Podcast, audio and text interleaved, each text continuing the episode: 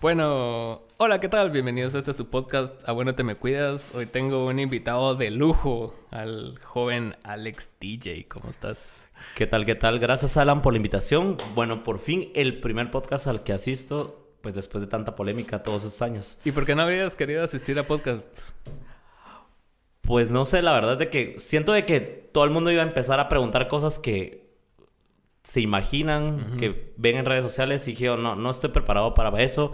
Obviamente eh, yo todo lo expongo en mis redes sociales y dije, oh, ya es el momento de otras plataformas y pues fuiste uno de los que este año me invitó y dije, oh, pues tengo que venir primero acá y ya después a ver a dónde nos lleva esto. Es que sí, a, mí me llama mucho la atención como la, historia que traes, no, no, tanto por la polémica, porque es así como que yo creo que es como que lo que más habla la gente. o sea, si te metes a cualquier lugar. Yo la primera vez que te empecé a notar fue como hace un par de meses que, que fuiste trending topic en Twitter.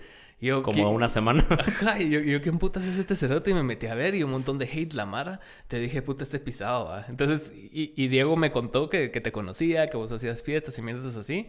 Entonces, ya, ya cuando, no, yo creo que te hablé en una historia, te mencioné y vos así como que, ah, este cerote. No, no estaban hablando Ah, ¿de quién invitar? alguien. ¿De quién invitar? ¿A quién invitar? Y, y, Manuel, que es el que canta en mi banda, me puso, ah, el DJ Patas, que la verga, que no sé qué.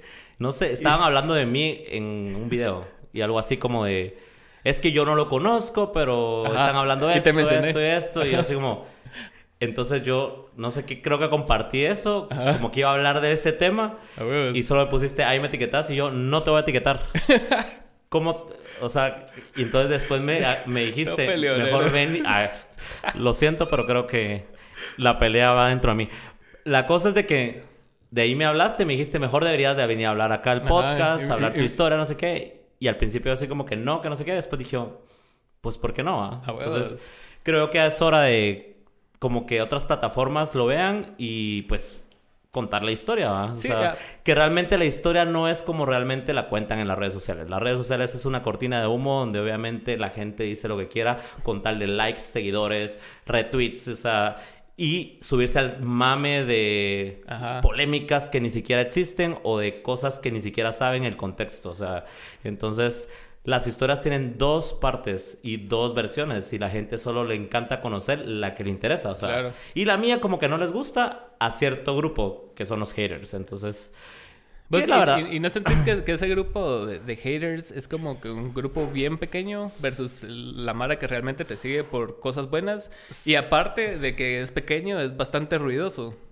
Exacto, a eso me refiero, o sea, la verdad lo que dice es cierto, o sea, hay la gente no ve realmente la gente, por ejemplo, me dice, es que ¿qué se siente que todo el mundo te odia? yo, a mí todo el mundo no me odia. Si todo el mundo me odiara, ¿crees de que podría ir, digamos, a Starbucks tranquilamente a, hacer videos? Nadie se atreve a decirme nada en persona. O sea, todo lo hacen en redes sociales con tal... Como es una moda ahorita de tirarle mierda a la gente. O sea, ahorita me están tirando... bueno, a mí me vienen tirando mierda de hace ratos. Pero porque les genera tendencia. O sea, por alguna razón pues he logrado, porque aunque la gente no lo crea, pues yo estudié marketing, o sea, sí he trabajado también a los haters de una manera positiva para poder generar, obviamente, también alcance a mi cuenta, porque yo trabajo eso. Pero si la gente no ve el detrás, porque por ejemplo, toda la gente que me apoya, toda la gente que va a los eventos, toda la gente que me conoce, ahí está, en el detrás, pero no me voy a poner a publicar todo. Antes sí publicaba algunos mensajes para que la gente viera de que realmente, o sea, no es lo que porque mira, la gente lo negativo lo publica, pero lo positivo no. Lo positivo lo guarda o lo manda en privado. Y eso, pasa, y eso pasa mucho también en, en establecimientos y cosas así, porque yo creo que hay como estadísticas de eso, de que por, por cada cliente satisfecho hay como un comentario tal vez, y por cada Mara que no le llega hay como tres, cuatro, Mira, cinco y se van a la verga. Cabrón. Ay, Carmela le tiran mierda cada rato, o sea, por una o dos personas que se han enfermado. Perfecto, o sea, mara delicada. Por ejemplo, mi estómago es una bomba de que aguanta todo. Por ejemplo, ahorita que fue Semana Santa fui a comer a la zona 1, me encanta. Yo lo estuve hasta publicando y decía, hoy voy a comer garnachas, hoy voy a comer esto y comía todas esas babosas con grasa. Mi mamá come una cosa exactamente igual. ¿Le hizo mal? Ella no volvió a comer. Y esa es la gente que critica. Pero la gente, por ejemplo, hay mucha gente que le gusta por algo, hacen colas por ir a Carmela, pues. O sea, hablando de eso, entonces la gente se concentra mucho en lo negativo y va a tirar mierda. Y es que hoy, por ejemplo, eh, vi ahorita en Twitter, ¿va? que publicaron el line-up del IMF y me pusieron a mí, obviamente, va. ¿Y qué puso? El tweet de la chava, la chava tiene como 300 seguidores en Twitter, pero el tweet tiene como un montón de likes, retweets y todo. ¿Y a qué puso? Soy tweet star. Ah. Eso es lo que busca la gente. La, la, gente busca el ser famoso. A mí me, me, pregunta mucho, mira, ¿cómo puedo hacer para, para, conseguir seguidores? O sea, la gente quiere llegar a hacer eso. Y como no lo puede hacer, lo que hace es tirar mierda. Entonces, en mi caso, pues yo lo veo así. O sea, la gente realmente, por ejemplo, publica una foto con Bad Bunny y la gente me tira mierda porque Alex tiene una foto con Bad Bunny y yo no. Entonces Alex trabaja en eventos y yo no. Alex es DJ y yo no. Alex canta y, bueno, no canto, pero sacó canción. y porque me, me redio la gana de hacerlo, ¿me entendés? O sea, yo creo que uno no debe quedarse con las ganas de hacer algo. A mí me gusta mucho ir a karaoke, dije yo. Me, me, habló el estudio para que yo fuera a grabar, porque hoy en día así se trabaja, ¿me entendés? Y aunque no lo crean, o sea, me hablan muchas marcas por ese tema, porque bien o mal, mi cuenta tiene mucho alcance. Entonces, ¿por qué crees que todo el mundo me tiene miedo cada vez que publico algo de alguien? O sea, que lo he hecho varias veces. O sea, he logrado, por ejemplo, hasta que alguien le pague 10 mil quetzales a una amiga con tal que no lo publique. O sea, realmente es porque la gente sabe el alcance que tiene. O sea, no es, no es de la noche a la mañana que yo estoy acá. Simplemente que la gente se ha concentrado en tratar de tirarme mierda porque no le parece o no le gusta que yo esté en el medio. Como mucha gente. Ahí está. Influencers, Peter Belli le tira mierda cada rato. Es Bela Chapina que también tiene, pero mira cuántos seguidores tiene. O sea, es gente que tiene un montón de seguidores que los apoyan, pero hay gente que obviamente no le parece. Y por eso existen páginas en Facebook de hate y todo ese rollo que andan viendo cómo le tiran a la gente que está arriba. O sea, gente que está generando dinero con las redes, contenido y está pues trabajando, porque es un trabajo. Es un trabajo, pues sí. Hace poco estaba hablando yo de eso aquí, precisamente. Y sí, o sea, la, la Mara no, no ve el trabajo que hay detrás de de todo el contenido que se genera. O sea, ponete eh, Peter Bellis, o sea, cuántos TikToks sube al día, o sea, cuántos tweets, cuántas cosas sube en Instagram. Entonces, e, es, un, es una dinámica de trabajo constante y no es fácil, pues. Si no, todos tendríamos 60 mil followers o más, pues. Sí, mira, Peter, quiero o no, bueno, aunque ya no tengamos la amistad, yo realmente le aplaudo mucho porque desde que yo lo conozco, que cabal empezamos juntos en esto y él trabajó mucho conmigo. ¿Hace cuánto empezaste vos? Bueno, yo en bueno, yo empecé en el medio hace mucho tiempo, pues, pero en redes sociales, cuando yo me dispuse a meterme a redes sociales fue hace como, ¿qué? Unos cuatro años. pues. Que me obligó la marca. O sea, me Promotions dijo, mira, tenemos que empezar a trabajar con influencers. Pero ¿qué pasa? Yo tenía en Instagram 2.000 seguidores. y tenía un montón de fotos que uno, vos sabes, uno publica todo. O sea, realmente por, eso, ajá, por eso creé otra cuenta personal donde yo podía publicar y no tener que pensar que hoy tengo que subir esa foto a esta hora de esto. Entonces, y empezamos juntos, por ejemplo, con Peter Bellis. O sea, eh, cabal Peter Bellis vino y me dijo, mira, o sea, ninguna marca quiere confiar en mí, que no sé qué, por todo el tema de... Hablando de las em, preferencias sexuales y todo ese rollo. Entonces, cabal, yo le dije, mira, yo tenía un... Yo estaba empezando a hacer en vivos.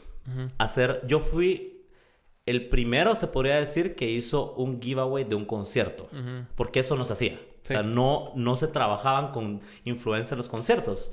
Yo hice, me acuerdo, el primer giveaway, creo que fue Morat, y al ver, porque mira, los, el impacto que tuvo, o sea, a él me dijo, mira, tenemos que empezar a trabajar. Y lo hice con mi cuenta de 2.000 seguidores. Entonces... Cabal, le dije, mira, empecemos a hacerlo. Él era muy bueno. Yo, por ejemplo, yo era bien chivado para hablar. Entonces, él, entre los dos. Él es muy extrovertido. Y aparte de eso, sabía mucho en el tema de tomarse fotos, el tema de cómo subir el contenido. Y él, yo le, pues la verdad sí se lo agradezco. Yo la verdad es que no he hablado muchas cosas y mucha mierda de él porque obviamente nos peleamos y vos sabes que cuando uno se pelea hablas solo cosas mierdas como él también lo ha hecho, pero hoy que estamos cambiando y viendo otras plataformas, sí les voy a contar obviamente que sí le agradezco mucho porque aprendimos los dos. de, de, los dos aprendimos muchas cosas. Empezamos a trabajar y hacíamos todos los lunes un en vivo que la gente obviamente lo debe ver. Él pues ya no lo cuenta, no me importa, pero hacíamos un en vivo donde obviamente hablábamos de los eventos y todo e interactuábamos con la gente. Y mira, era una bomba, o sea, era lunes de Alex y Peter y todos los lunes hasta Navidad lo hicimos. Hicimos Año Nuevo en, el puerto. Y la verdad es que íbamos a los conciertos y empezamos a trabajar juntos y empezamos a trabajar con influencers. Entonces, el 2019, me imagino yo, si no estoy mal, eh, empezamos a trabajar con influencers en los conciertos y AM Promotions fue la primera promotora que lo hizo. Y fue una bomba. Y ahí fue donde yo obviamente empecé también a empezar a borré todas las fotos. em, empecé a trabajar con el fotógrafo de Peter y empecé a conocer. Yo la verdad es que jamás pensé lograr las fotos que lograba en Instagram. O sea, obviamente Peter es un crack. O sea, yo no voy a discutir el tema de las fotos de Peter porque Peter tiene una mente en ese sentido. Pero quiera que no, a mi manera y a lo que a mí me gusta, yo lo hacía y lo he hecho. O sea, entonces, y así fue, ¿me entendés? Empecé a trabajar obviamente con los influencers. Como yo ya tenía una cantidad más o menos razonable de seguidores, ya los influencers ya te respetan. Ya así te topan, ya, te hablan. O sea, ahí fue donde ya te contestan. Los Obviamente era complicado, entonces ya empezaron a trabajar. Trabajamos con todos, o sea, estamos hablando de Pablo más, estamos hablando de quién más de ahorita, Lin Chan, que también por ahí está, Isa Roldán, que mira, es una genialidad, no sé si la conoces, pero Andrea Rosal, que es la... Y una infinidad, David Godoy, así fue como lo conocimos también. El primazo no hemos tenido la oportunidad, pero ya lo conozco, o sea, ya hablamos y todo, pero no hemos tenido la oportunidad de trabajar todavía juntos. Y con un montón, o sea, te podía enlistar un montón que pues tuvieron la oportunidad de trabajar y de utilizar también la plataforma para crecer, porque mira, o sea, este es un gana-gana, o sea, yo, eh, la marca te da, vos le das a la marca y al final de cuentas los dos ganan. Entonces así fue como muchos crecimos en redes sociales y la gente empezó a criticar, como lo voy a mencionar, este sí lo voy a mencionar. El youtuber este Joshua, que tanto critica, o gente que empezó a criticar que, ay, la gente crece por giveaways. Pero ¿qué pasa? No sé si te has dado cuenta hoy en día que la gente no te sigue solo por seguirte. O sea, la gente le tenés que dar algo para que te siga. O sea, ya sea que, por ejemplo, lo conozcas en algún lado, mira, seguime, no sé qué, o que le des algo que le interese. O sea, en tu caso, por ejemplo, si le interesa, digamos, el podcast o algo así, ah, lo voy a seguir para recordarme hablando de eso. Pero la gente anda buscando cosas de o beneficios. Es que es entretenimiento, ¿no? O sea, al final del día es como, o sea, así como puede haber un concierto, puede haber horas de estar en Instagram, en TikTok, en Netflix, en cualquier lugar, y cada quien compite con cada quien y... Cada quien utiliza la estrategia que, pues, que se le facilita para lograr más alcance, porque no te puedes quedar estancado. Yo conozco eh, influencers que se han quedado varados, o sea, en los seguidores. O sea, ya no suben, van bajando.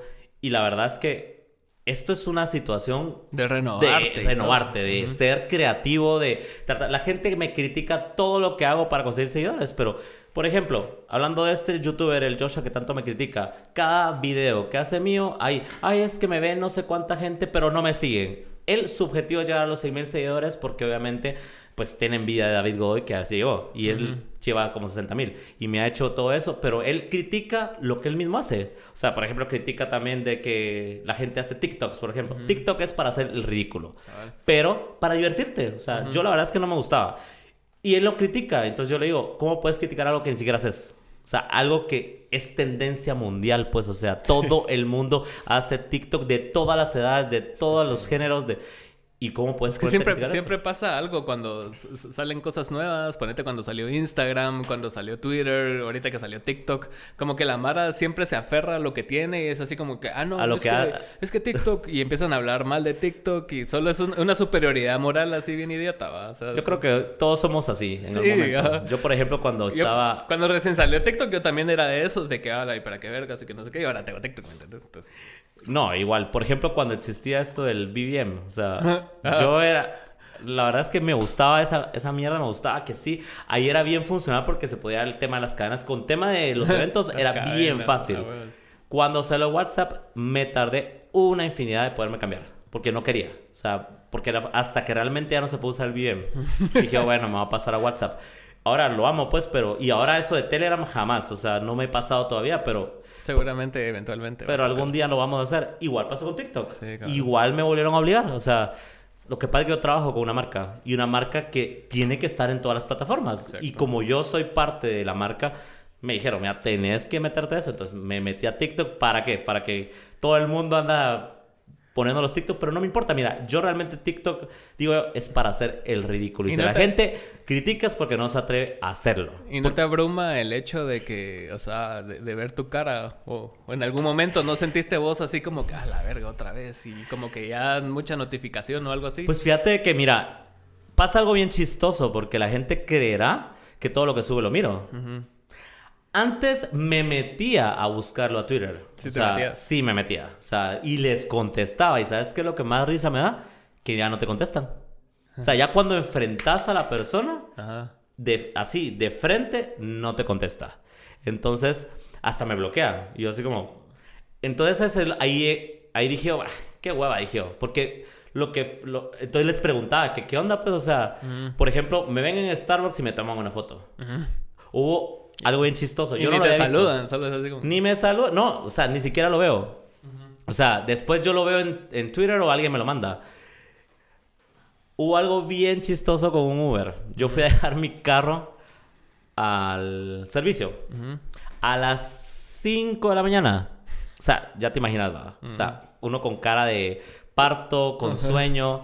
Pedí un Uber para mi casa. O sea, eran las 5 de la mañana, me levanté a las 4 uno tiene sueño, ¿no? Sí, Yo me dormí y no miras que él me tomó foto el del Uber y me y dice todavía, no sé si se murió o no sé qué el DJ patas, no sé qué yo. O sea, yo no lo había visto. Me lo mandó una mía bien enojada y me dijo, repórtelo ahorita mismo a Uber. Eso no se hace, no puede estar tomándole fotos, no sé qué. Porque encima de todo, como te digo, ponen un contexto totalmente distinto para que la gente se burle. Entonces la gente todo se lo cree. O sea, pero dije, oh, sí lo reporté, obviamente. No sé qué le habrá pasado con Uber, pero no me voy a poner a explicarlo en redes sociales porque, o sea, la gente va, quiere creer la historia que le interesa. Entonces, si yo les pongo así, era las 5 de la mañana, obviamente tenía sueño y me dormí, o sea, es algo que cualquier persona lo hace. Obviamente ahora ya me di cuenta que tengo que cuidarme hasta del... O sea, no me puedo ya ni dormir en Uber porque ya sé que por ahí me, me ven estoy en algún lado, ya sé. Entonces ahora ya no puedo ni siquiera ir en pijama a un café porque me van a tomar. Pero fíjate que es parte de estar en medio. O sea, no me molesta porque quiere decir que les interesa, ¿me entendés? O sea, no soy, no soy indiferente para la gente. Entonces, obviamente quieren sacar lo peor de mí. Que la verdad lo han hecho de una manera poco profesional porque pues no sé si viste el video donde supuestamente soy ebrio, pero Sí, creo que sí. Que donde cinco segundos me caí. No estaba ebrio, me drogaron, que fue diferente. Entonces, y me drogaron en ese lugar. ¿Por qué? Porque la competencia sí es vos. La competencia es muy desleal y hay marcas que hoy en día, que trabajamos antes, que hoy en día obviamente están haciendo todo lo posible por votar a la marca. No a mí. Pero ¿cómo que pueden votar a la marca? Votando al peón más fuerte que es el que da la cara por la marca. Claro. Eso es lo que están buscando. Obviamente la gente creyó, ay, hasta me dijeron, me compararon con el, ¿cómo se llama el futbolista? Marco Papa. El Marco Papa que amaneció en la antigua, que va 10 horas de estar ahí tirado, con 5 segundos que me caí y me levanté, pero obviamente no estaba ebrio, estaba drogado. Pues que duro, porque sí, o sea, ya, ya se puede volver incluso hasta un poco de psicosis de tu parte. Ah, no. Pues, o sea, de, eso es... de, estarte cuidando de más. Y a veces eh, en algún lugar nadie te está haciendo nada, pero vos estás eso con ese. ah, no, yo ahora estoy... de que te puede pasar algo. Sí, ahora estoy. Incluso venir acá. O sea, incluso venir acá, o sea, te, te, causa inseguridad, ¿no? O sea, de, que. De que, de qué te va a pasar estando acá, de que si te van a tomar una foto, de que si vas a decir algo y te lo van a sacar de contexto, cosas así, ¿no? Créelo. No, y ahora estoy así. Ahorita créelo de que estoy con la situación de que me cuido un montón. Porque, por ejemplo, estábamos en la antigua el domingo y yo necesitaba grabar un TikTok. Y yo así como... Y me dice eh, un mi amigo, ay, grábalo aquí, que no sé, estamos en el barrio. No, no, no. O sea, van a grabar todo el previo del TikTok y me lo van a sacar y van a sacar de contexto y uno realmente lo que sube es el contenido final, pues. Exacto. Entonces dije, bueno, no. O sea, ahora me cuido y grabo todo en privado y hago todo más privado, porque hasta mis propios amigos me han fallado, pues, porque, por ejemplo, y voy a mencionar nombres porque, pues, o sea, es algo que ya salió público. Esta chica Helen Alvarado, que hizo una gran bomba y cortina de humo diciendo de que yo la quería, eh, que me, acusó de femicidio y que no sé qué porque yo la había amenazado de muerte, cuando realmente ella fue parte y cómplice de todo este rollo de, de las drogas que me metieron y del secuestro express que sufrí, donde obviamente me abrió la cabeza, que todo el mundo creyó que me había echado salsa ketchup, pues, o sea, eso, o sea, la verdad es que como te digo, la gente todo lo está agarrando como de broma y hay cosas que hay que tomarlas más en serio, ¿me entendés? O sea... Yo aparte por eso también, porque con, con, con, Manuel estábamos hablando de eso, el día, el día que él comentó eso y que vos contestaste y hablamos, estábamos hablando precisamente de eso porque él me contó una situación de, de una chava que, que solo puso cualquier cosa y como que se fue a la verga y que como que la gente solo está sacando como que leña del árbol caído. Exacto. Y que y, puta, y, sí, se puede volver una situación bastante peligrosa porque, o sea, te pueden pasar cosas esas como las que te drogaron o como que te pegaron y como un montón de cosas y que ya, ya es un altercado en contra de vos físicamente, pues, va. Mira, el, problema acá, a mí no me da miedo realmente porque hasta la fecha nadie, bueno, lo de las drogas y lo del secuestro fue gente que yo conocía y fue gente del medio, ¿me entendés? Entonces, esa situación ya la veía venir porque... fue de la verga, pues. Porque yo descubrí obviamente que estaban filtrando cosas mías. Y yo lo hice porque les mandé un video que fue el que filtraron uno que está eh, del Hotel Las Américas. No sé si lo viste. Hay un video en el Hotel Las Américas donde obviamente el de seguridad me había sacado del, hotel, pero la gente cree que... No, la gente... Eh, bueno, la gente empezó a decir que yo había eh, me habían sacado porque no había pagado. Eso es mm. mentira. O sea, fue un rollo por 80 quetzales que faltaban de la habitación porque yo me quedé otro día más. Mm. Y yo ya había pagado mm, dos mil pesos de antes, pues. Entonces, eh, pero el video yo solo se lo mandé a estas personas. Porque yo quería ver. Como Porque ya venía yo pensando, puchica, o sea, ¿dónde están filtrando tantas cosas? Porque tenía un grupo donde mandaba cosas que salían ahí. Entonces dije, puchica, o sea, qué raro, pero el grupo había varias gente, entonces dije, le voy a mandar el video en individual a la gente para ver qué pasa. Y cabal se lo manda a esta persona y sale publicado. Entonces, como te digo, aquí lo que están tratando desde hace ratos es manchar la imagen de una persona que trabaja y es cara de una marca para atacar la marca. Claro.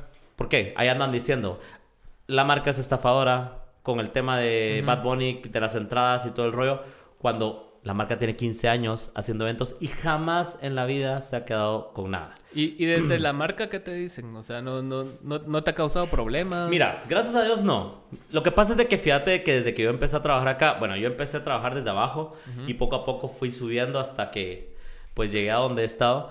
Creo que los resultados valen por, por sí solos y porque realmente mi trabajo es este, dar la cara. Y sabes perfectamente que cuando das la cara te pasan todas estas cosas, ¿me entendés? O sea, ya atacan directamente a la persona. Sobre todo en Guatemala. Es mi trabajo. O sea, ¿por qué crees que cada vez que pasa algo salgo yo a dar la cara? Salgo yo a hablar. O sea, en mi perfil y en mi cuenta, porque hasta la cuenta les pertenece a. Entonces, eh, no me dice, mira, me apoya un montón porque vieras la cantidad de gente que escribe de, ay, deberían de sacarlo, deberían... Pero ¿sabes qué lo que pasa? los resultados son los que valen y el éxito de los eventos es porque obviamente yo soy el que hago las estrategias, pues, o sea, y estas personas, que no voy a mencionar, que han creído en mí todo el tiempo, ¿me entendés? Y saben perfectamente cómo han sido las situaciones y el contexto de cada, porque realmente saben que a quienes quieren atacar es a ellos. Y quien quieren saber, por ejemplo, quiénes son, son ellos. Y hasta la fecha nadie sabe quiénes son. Porque lo han sabido mantener bien oculto. Y ahorita que pasó este año que salieron los comunicados de Bad Bunny, sacaron mi nombre. Entonces todo el mundo creyó que soy yo. Mm. Porque no saben a quién más poner. Y cuando yo saco el nombre de la otra promotora, que es alguien de una familia muy... que ya lo sabemos, no voy a mencionarlo. Fue una bomba, ¿me entendés? Entonces le salió hasta... Hasta, Madrid, donde anda Pero decime una cosa, ¿dónde están hablando de eso? en ningún lado. Ah, no, pero de Alex están hablando... As... ¿Por qué? Porque estas personas hablando de todo, de las marcas, se han encargado de pagar también para el hate. porque eso también lo, cobran. O sea, hay una página... Pues no te enteraste, perdona, eh, que hubo una, un caso en, en Barcelona, en, en, el equipo, de que, de que el presidente anterior eh, usaba fondos de la institución para pagarle a cuentas, a, agencias para que le tiraran mierda a Messi, a Piqué, y a todos esos. Y fue eso, eso es real, y eso, y eso pasa, en pues. todo. Esa, estas mismas cuentas son las que le tiran mierda a los políticos, a la gente. Por ejemplo... Los net center que le llaman. Los net center que le llaman. Entonces, esto, eso yo lo descubrí desde el año pasado. Este youtuber también cobra, o sea, aunque él diga, no, no me pagan, todos lo sabemos que cobran y, y toda la información se filtra. A mí, gracias a Dios tengo mucha gente que me manda información. Por ejemplo, de esta persona, ni si me anda atacando que sí, que yo soy aquí y allá, que nadie me ha... Mira, dicen que, ay, que el Alex es estafador, que Alex es aquí, pero no me han descubierto nada. Simplemente han utilizado... Eh, porque mira, Conmigo lo que pasa es de que cualquier cosa que ponen todo se lo cree. Y todo lo, todo lo vuelve a aparte también ahora, lo pisado es de que no importa tanto si es verdad o no. Simplemente si se dice otra narrativa diferente o se dice una, esa, esa es la que se queda. y más si hay un montón de personas replicando la misma narrativa, o sea, te va a llevar la gran puta. Sí, pues, y es lo que me ha pasado, ¿me entendés? ¿Y qué pasa? Que aunque yo lo explique, esa gente que lo comparte se quiere quedar con esa idea. Gracias a Dios, por eso, mira, por eso siempre explico todo y doy la cara, porque la gente que me apoya, esa es la gente que yo necesito que sepa cómo están las cosas. Mis amigos, o sea, o la gente que ha estado en la cuenta desde hace mucho tiempo, ¿me entendés? Entonces, o mi familia. Mis papás, gracias a Dios, son las personas que siempre están ahí. ¿Y qué te dicen tus viejos? Ay, mis papás. No se preocupan. Mira, ahorita, antes no, ahorita están un poco más en alerta por el tema de lo que pasó, de que me abrió la cabeza. O sea, eso, eso fue bien fuerte. O sea, mis papás me recibieron con todo ensangrentado, pues. Entonces ahí sí ya, ya, están más al pendiente de, mira, tener cuidado, mira dónde estás. Ahorita sí, mira, no salgas, por ejemplo, yo ya no salgo tanto como antes, o ya miro con quién salir. Entonces están bien al pendiente de dónde estás, a qué horas, a qué horas vas a venir. o sea. Pero por eso, sí están como más en alerta, pero, o sea, me apoyan un montón la gente hasta ha llegado a mandarles cosas a mis papás para, o sea, mi papá en Instagram, a escribirle cosas, o sea, y yo así como, o sea, de mandarles cosas como, mire lo que hace su hijo. Y mi papá lo primero que hace, mira, bloquea esta cuenta, mira lo que dice, mira, no me importa. Mis papás me conocen, ¿me entendés? O sea, y yo obviamente eh, les tengo mucha confianza, ellos hasta trabajan conmigo, entonces, son las personas que siempre van a estar ahí. Y yo no me he dado cuenta de eso. Yo les da mucha importancia a amigos o gente personas de fuera. Personas de fuera que, puchica, yo decía, puchica, son mis amigos. Y ahorita en pandemia, que ya no estoy haciendo conciertos, mira, me dieron la espalda y ahorita los contrataron la, la marca competencia para tirarme mierda, para decir que el Alex es estafador, el Alex es acá, el Alex no sé cuánto. O sea, ¿cómo es posible que digan eso después de las oportunidades que la marca les dio? O sea, y las oportunidades que no solo que la marca dio, sino que yo fui el que dio la cara por la marca para que ellos los metieran, ¿me entiendes? Sí, y eso pasa mucho en la farándula, ¿no? O sea, que la Mara solo, solo se usa cuando les conviene. Cuando les conviene, cuando, te, cuando estás en el, en el top, o sea, ahí están detrás. A la grabemos, a la no sé qué, a la fotos, a la mirad, etiquetame. Ahora hasta miedo tienen porque cada persona que parece etiquetar les tiran mierda. Así dicen, yo no sé la verdad, pero pero pues, o sea, eso es parte de esto, ¿me entendés? Y si querés ser, o sea, parte de la vida de alguien, la tenés que aceptar. Yo ya acepté, o sea, hasta acepto, hasta me caen bien los haters ya. Hay algunos que la verdad es que me dan hueva, pero hay, hay algunos que, mira, hasta, se, hasta son educados, ¿me entendés? Entonces, yo así, hasta te preguntan con educación cosas, ¿me entendés? Entonces, em, creo yo que tenés que aceptar y utilizarlo y sacar lo positivo de todo. Y yo la verdad lo estoy haciendo ya desde hace dos, tres semanas. Quité obviamente muchas cosas que yo estaba haciendo que tal vez no la hice bien. Yo voy a decir que este año fue polémico, creo que de los más polémicos, aunque todos los años ha tenido polémica. Porque vine, o sea, yo desaparecí ocho meses, bueno, ¿cuánto fue? Agosto, agosto, septiembre, octubre, noviembre, desaparecí cuatro meses de las redes sociales así donde no publiqué nada que hasta la gente decía que me había muerto. o sea, y publicaba. que el Ale dijeron, dijeron que me habían metido un par de balazos, que ya que me habían matado, que no sé qué. O sea, aunque no estuve en el medio, la gente siguió hablando de mí. Entonces, vine yo y dije, oh, pues ya es momento de regresar, porque o regreso al medio, que ya sé a dónde voy, a hacer lo que me gusta hacer o me salgo, yo tengo una carrera y trabajo normalmente. Me ¿Y puse ¿Por qué tuviste esa ausencia en redes? Ah, porque ya estaba cansado. Como lo hablamos antes de grabar, llegué al punto de que ya estaba desgastado porque el tema del año pasado que fue eh, la violación de esta chava eh, fue muy desgastante. O sea, porque obviamente las eh, feministas son muy intensas la gente estaba muy intensa porque obviamente ya era algún tema muy grave. O sea, es que no es una acusación cualquiera, pues. No es una acusación cualquiera, que la forma que la hizo hizo hasta creer que yo fui el que lo hice. Entonces la gente pensó que yo era el que la había violado. Y entonces fue muy intenso, la verdad. Y a pesar de que pasó eso y seguíamos haciendo eventos, no, ya no. Y aparte todo el tema de los cierres del COVID y todo eso fue muy difícil. Entonces decidí mejor pararle y dije, oh, he tenido que descansar, dije desintoxicarme de las redes sociales y ya había calmado el hate, ya estaba todo, porque la gente ya se había calmado.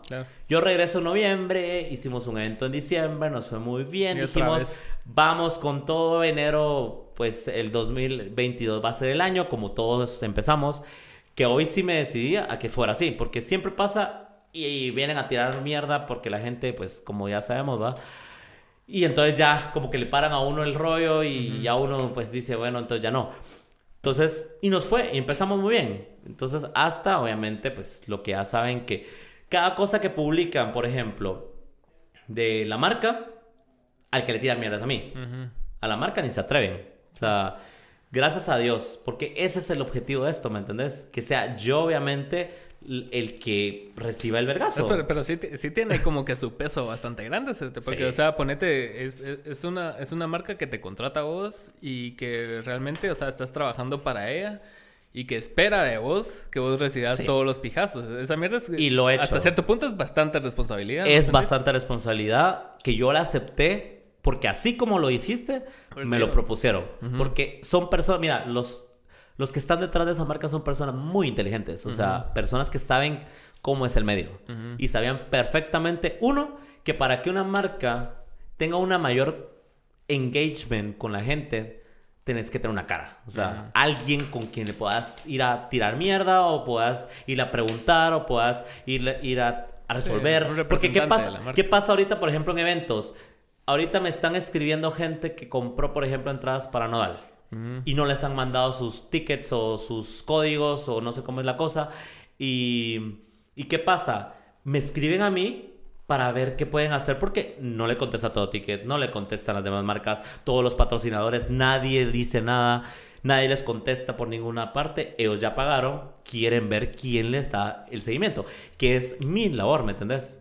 O sea, mi labor es esa también. O sea, a mí me escriben un montón y yo les contesto. Mira que es así el proceso, mira, o cualquier duda, todo era conmigo. Es conmigo, bueno, sigo siendo yo, pues. Entonces, son cosas que realmente, eh, tanto lo que dijiste como eso es parte de mi trabajo.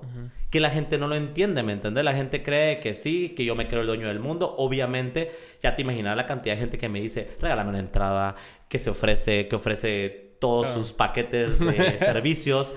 Y esa gente también se vuelve hater porque yo nunca me, nunca me han demostrado. Ahí dice que yo doy entradas a cambio de fotos de pies. ¿Dónde están las conversaciones donde yo las pido?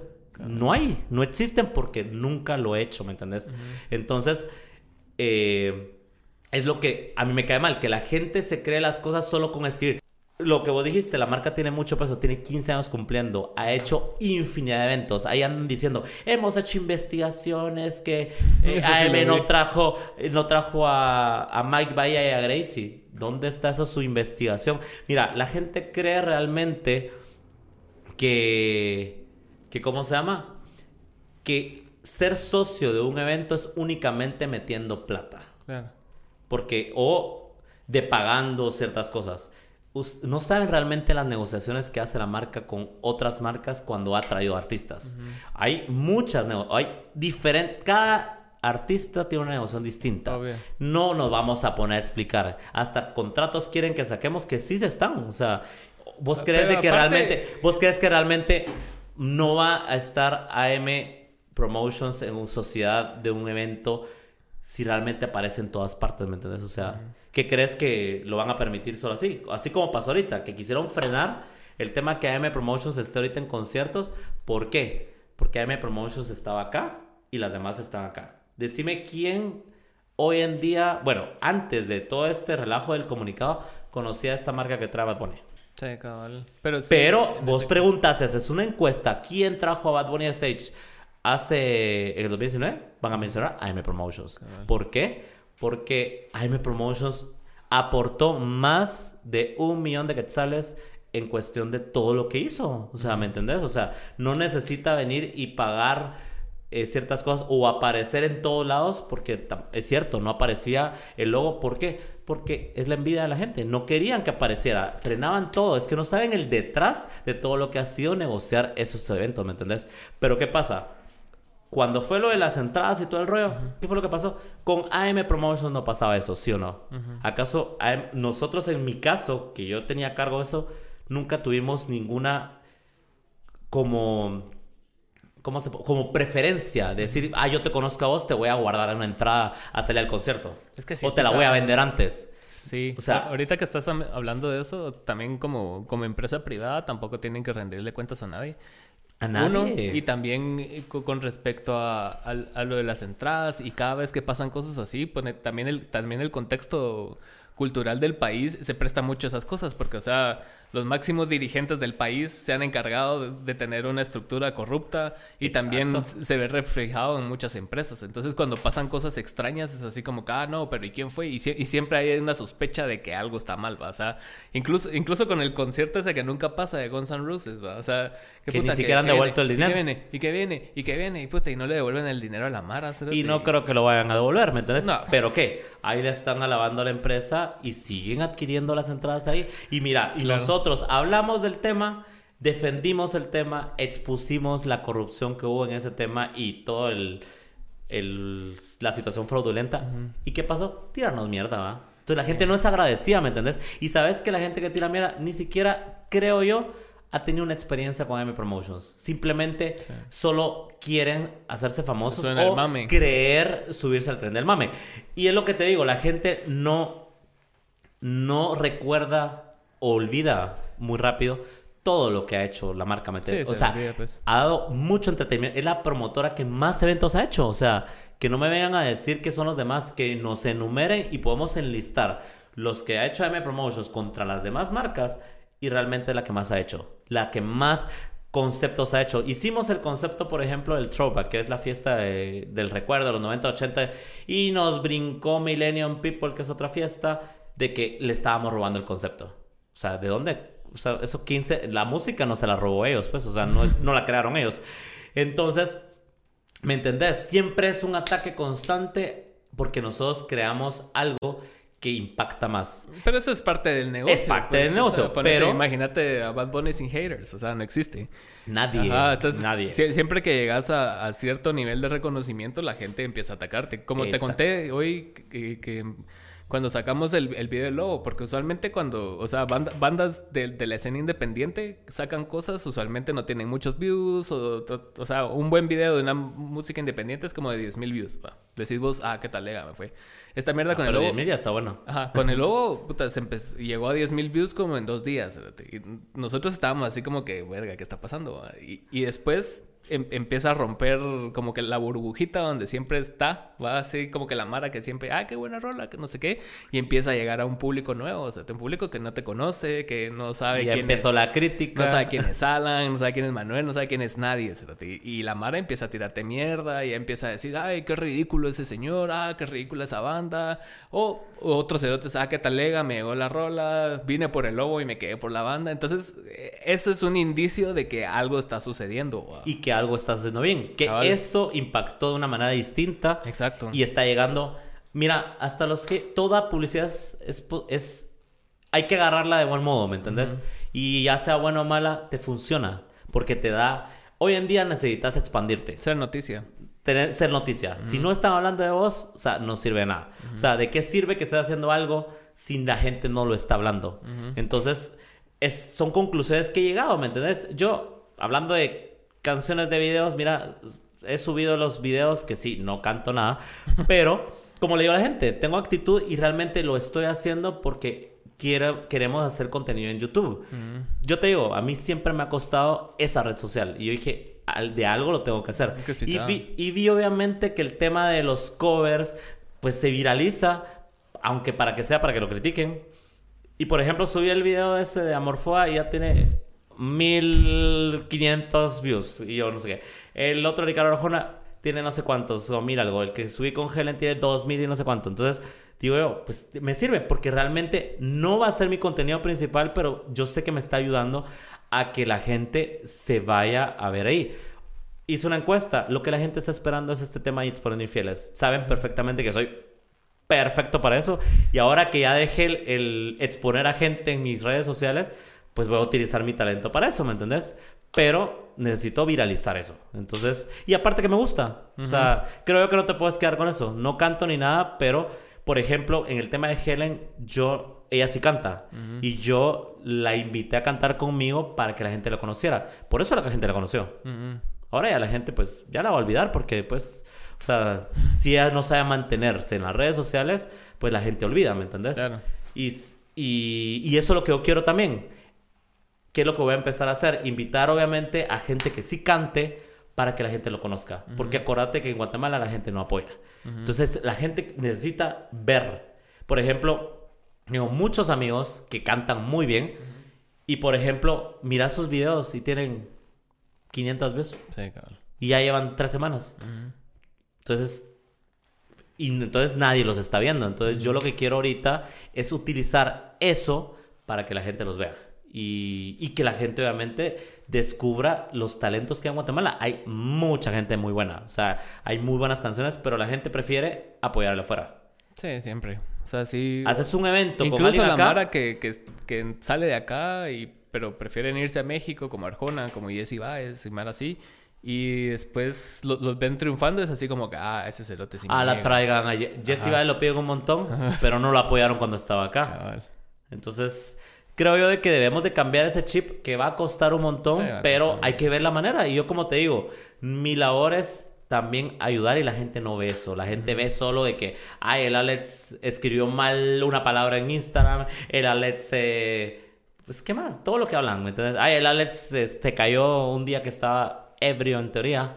Que cualquiera le pasa, ¿me entendés? O sea, pero creo que uno debe aceptar que cuando está en el medio debe cuidarse 10 mil veces más. Sí, claro. Y eso yo no lo veía así. A mí me pelaba. Entonces yo decía, pues que quién le importa lo que hago. Ahora que ya veo que la gente hasta en el Uber me toma unas fotos, tengo que cuidarme un montón. Sí, es, es bien complicado como que el o sea, porque los seres humanos no estamos como diseñados para ese tipo de cosas, ¿me entiendes? O sea, no, no estamos diseñados para tanta atención y que, puta, y encima de, de tus necesidades, o sea, tenés que, te comer, escondiendo. que vivir, te tenés que estar escondiendo, está bien pisado, mano, porque sí. Ahora ya entiendo, por ejemplo, no es que me crea celebridad, pero ya entiendo, por ejemplo, a los artistas que no pueden ni salir a la calle porque, pucha, ya lo están...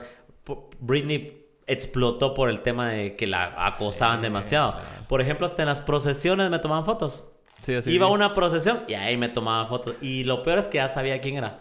Yo sigo, o iba con mi familia y mi hermano, así como, mira, ese nos está tomando fotos. Luego voy a hablar, ¿qué sé yo? No, hombre, déjalo, hombre. ¿Qué pueden hacer? ¿Qué pueden decir? Que estoy en una procesión. Sí, cabal. No, y como estaba recién, porque yo estuve hasta sin hablar, ¿va? Y como estaba recién todo el vergueo ese, porque fui a la procesión que era a dos cuadras de mi casa, la gente, ah, pero es que saliste y que no sé qué. Y yo así como, pero sí, sí que va. O sea, ¿qué les importa? Entonces, creo yo de que ya hoy en día la magnitud que llegó es como los eventos. Cuando empezamos con AM Promotions jamás pensamos que iba a llegar a donde llegó. A donde ha llegado y donde vamos a seguir creciendo, ¿me entiendes? Ahorita, como le digo yo a todo el mundo, o sea, fue un bache porque mira, todo el tiempo la marca estuvo arriba y eso no lo vamos a negar. O sea, antes de la pandemia, AM Promotions es y será obviamente la mamá de los pollitos. O sea, y la gente lo reconoce y lo tiene que reconocer, ¿me entendés? Aunque no quiera, que es lo malo de Guatemala y los chapines. No reconocen lo bueno, solo reconocen lo malo y solo atacan. Pero, eh, y fuimos la única promotora que trabajó en pandemia. O sea, la única que hicimos eventos y a pesar de eso nos tiraban mierda. Que ya están haciendo eventos, no sé, pero fuimos la única. qué, qué, bonito es de, ah, ya pasó la pandemia, venimos a hacer conciertos, Cuando no hicieron absolutamente nada anteriormente y cómo es que ahora apoyan a estas marcas cuando realmente a esas marcas ni les interesa a ellos. AM Promotions ha sido la única que se ha interesado en la gente, hace cosas con la gente, interactúa mucho con la gente, o sea, y eso es lo que la gente no reconoce. Entonces, yo como le digo a la gente, y le digo obviamente a todos los socios y, toda y todos, ahorita estamos abajo como, como cualquiera, un día estás arriba, un día estás abajo.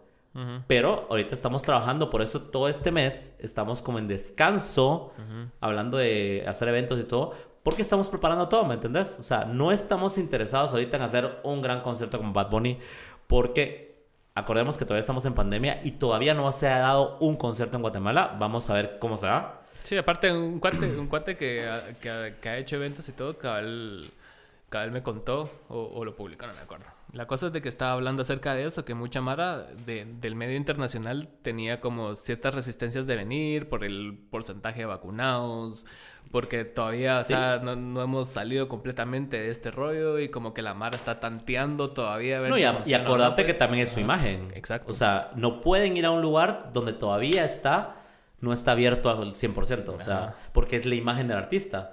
Porque, por ejemplo, ahorita con el tema de Bad Bunny, por ejemplo, el tema de las entradas y todo lo polémica que se generó, le tiraron mierda también a Bad Bunny, pues, o sea, a él le cayó también porque la gente le tira a todos. Y el artista, obviamente, querían que el artista también diera la cara, pues. Y al final de cuentas, Bad Bunny le pela la verga, pues, pero, pero igual es la imagen del artista. Entonces no puede. Entonces nosotros realmente ahorita no estamos interesados en eso ya estamos obviamente en hacer otro tipo, bueno, seguir haciendo los eventos que estamos haciendo. Que mira, los he disfrutado tanto porque tenés el contacto más directo cuando haces eventos más pequeños.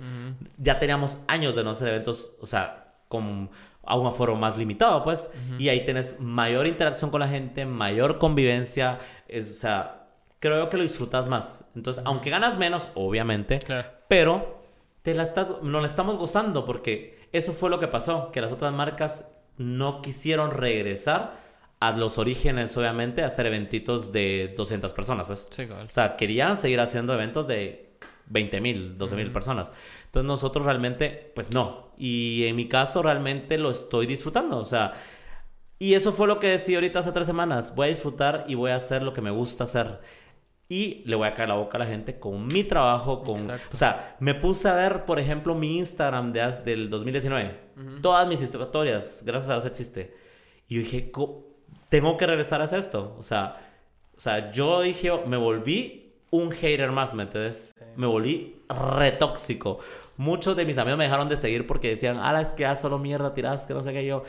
Pero no te imaginas, es lo que yo publiqué. Es, que te, es que te vuelves eso, porque la gente te tira tanta mierda y, vos estás leyendo, estás enterándote, te cuentan, o sea, a veces ni estás leyendo y la gente te dice, mira, eh, te están hablando de esta mierda de vos. Entonces, naturalmente te vas a volver así una mierda. Pues. No, y como lo puse en una frase hace poco, la gente solo ve, o sea, cómo explota uno, pero no mm. ve todo lo detrás que tuvo que aguantar para, para que uno explotara. O sea, fue algo necesario porque yo tenía que cerrar muchos ciclos con mucha gente hipócrita que tenía cerca. O sea, yo tenía infinidad de gente atacándome por detrás y abrazándome por delante, pues.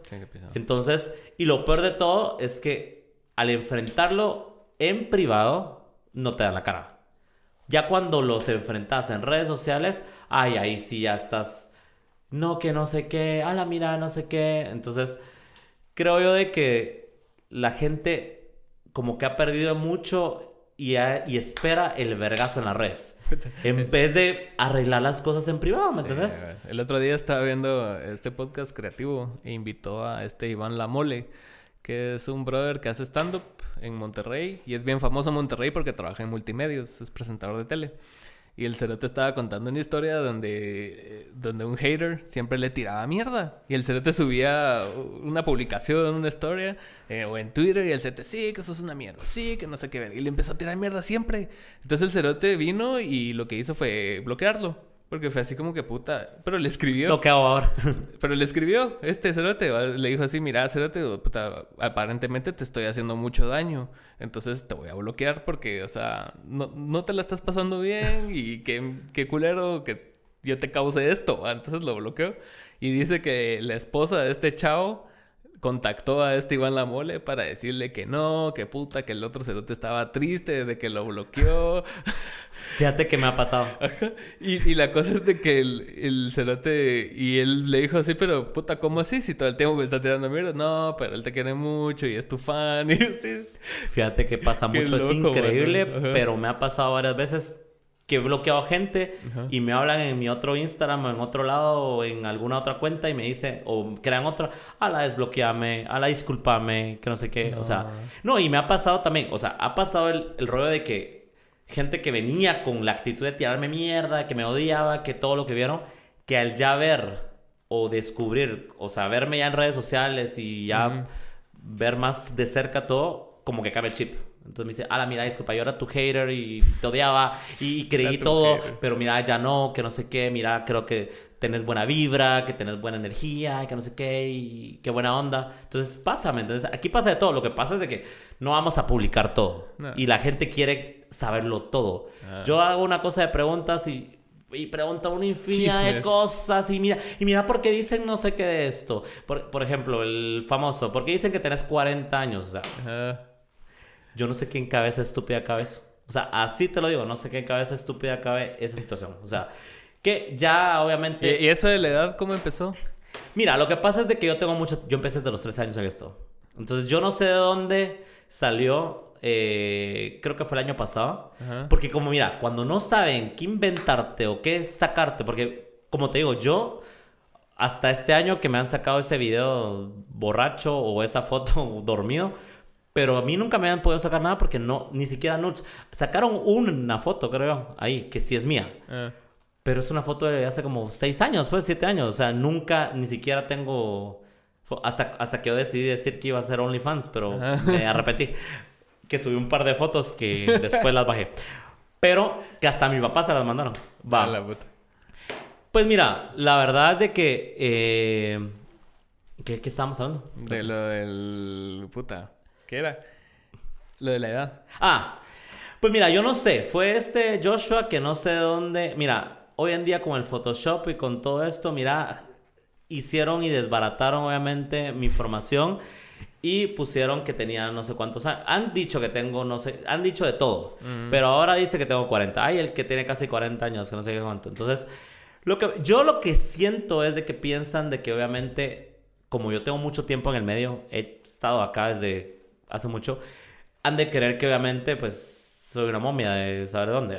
Pero, o sea, lo que se ve no se juzga, ¿me entendés? O sea, yo creo que la edad es algo que físicamente no puedes ocultar. Hay quienes sí, pero tampoco tanto, pues. O sea, ah, creo yo de que... Entonces, el año pasado fue que lo sacaron. Este Joshua, por generar contenido, lo, lo sacó y todo el mundo se lo creyó. Entonces yo acababa de cumplir años y obviamente saqué mis globos de 27 años y que no sé qué. Y la gente empezó, yo creo que por eso lo empezó a criticar, porque, mm. porque me ha criticado tanto mis globos. Saqué mis globos de 27 años y saqué una vez unos globos de 14 mil seguidores. Y entonces me critican los globos. Ya no saco globos porque me los critican, va. Pero por eso este año no saqué mis globos de 28. Va. Entonces, eh, Pues este chavo empezó a sacar eso, ¿me entendés? O sea, y, y, lo sacó y todo el mundo se lo creyó. Y entonces, el típico, ala, pero en los en vivos, saca el DPI que no se cae. Y yo, ¿por qué? O sea, la edad es algo irrelevante, o sea, ni vas a cambiar ni vas a ser una persona diferente, es un número nada más que realmente la edad la llevas por dentro, por fuera y cómo te miras, cómo te cuidas, como XY. Entonces, y obviamente lo he estado jugando para que la gente siga hablando. Mira, yo creo que también yo he aportado mucho para que la gente ah, morbosamente siga hablando, porque aunque no lo creas, me favorece. O sea, todos los días, obviamente, por la vía que sea, llegan seguidores. Y creo yo que si estás trabajando en el medio, necesitas seguidores. Y pues de la manera que se consigan, o sea, ya sea por los haters, por eh, las publicaciones, por los eventos, por que la gente te encuentra por recomendaciones, porque entre más creces, más te recomienda Instagram o entre más te miran. Entonces, pues sí, y en ese caso, o sea, sí, sí, es válido como que ir buscando seguidores y todo el rollo y causando polémica, pero ¿no crees que como a largo plazo que te, que te vaya a afectar? Tal vez querrás tener otro tipo de vida, o sea, ya no tan en el ojo del huracán, sino que vos digas así como que puta, todo esto que yo cultivé durante mucho tiempo, ahorita ya, ya se me está volteando y ya, ya no está tan talega. O sea, no, mira, yo a esa conclusión ya llegué, o sea, ya el tema de porque ya, o sea, ya se acrecentó demasiado. Ya, ya, el tema de, de, la persecución esa de que, que la gente te mira en todos lados, ay, que una foto, que no sé qué, y, ya no sabes si la foto es para, para burlarte o para, o para pedirla, porque sí, o sea, no sabes. Sí, o sea, es ahorita por eso hice un cambio hace tres semanas en decir, hay cosas que ya no voy a hacer. O sea, para por ejemplo, no quiere decir que ya no voy a hacer polémica porque, como te lo mencioné antes, no es algo que a mí me desagrade. Sí te gusta, pues, pero... Que me gusta, pero ya no desgastarme y dedicarle tanto, ¿me Sí, de vez en cuando, mira, así como lo hacía antes, creo yo que antes lo hacía, ahorita porque se me fue de las manos, porque mira, se, eso creció del tamaño del mundo, ¿me entendés? Entonces, ¿por qué? Porque me metí con mucha gente que necesitaba cerrar ciclos pero obviamente era gente del medio. Y entonces. todos los seguidores de estos, de estos, de estos. Hasta Alex Midía salió ahí metida. O sea, todo el mundo. Y entonces. Eh, entonces fue como que se me salió de las manos. Pero. Que de vez en cuando va a salir algo. O que yo voy a mencionar algo, lo voy a hacer. Pero ahorita estoy concentrado en ya dejar eso por un lado, ya no dedicarle tanta atención, porque entre más atención vos le dedicas, más importancia le ponen ellos y más es lo que lo acrecentan. Y entonces ya es aburrido, ya la gente me lo dice. A la mano, es que qué aburrido ya lo del día y patas, por ejemplo. Ya que mencionan otra cosa. O sea, como que ya la gente, hasta la misma gente, hasta ellos mismos se están aburriendo. O sea, entonces va a llegar un punto en que ahorita va a aparecer alguien más, ¿me entiendes? O sea, algún otro influencer va a aparecer y, alguien va a ser a ir, alguien va a hacer un cagadal, espero que sea pronto, y se van a ir ahí y me van a dejar un rato en paz y después van a regresar, porque así son. Van y vienen donde, donde más les aporte a sus redes sociales. Sí, así estaba viendo yo con, ¿sabes quién es el Master Muñoz?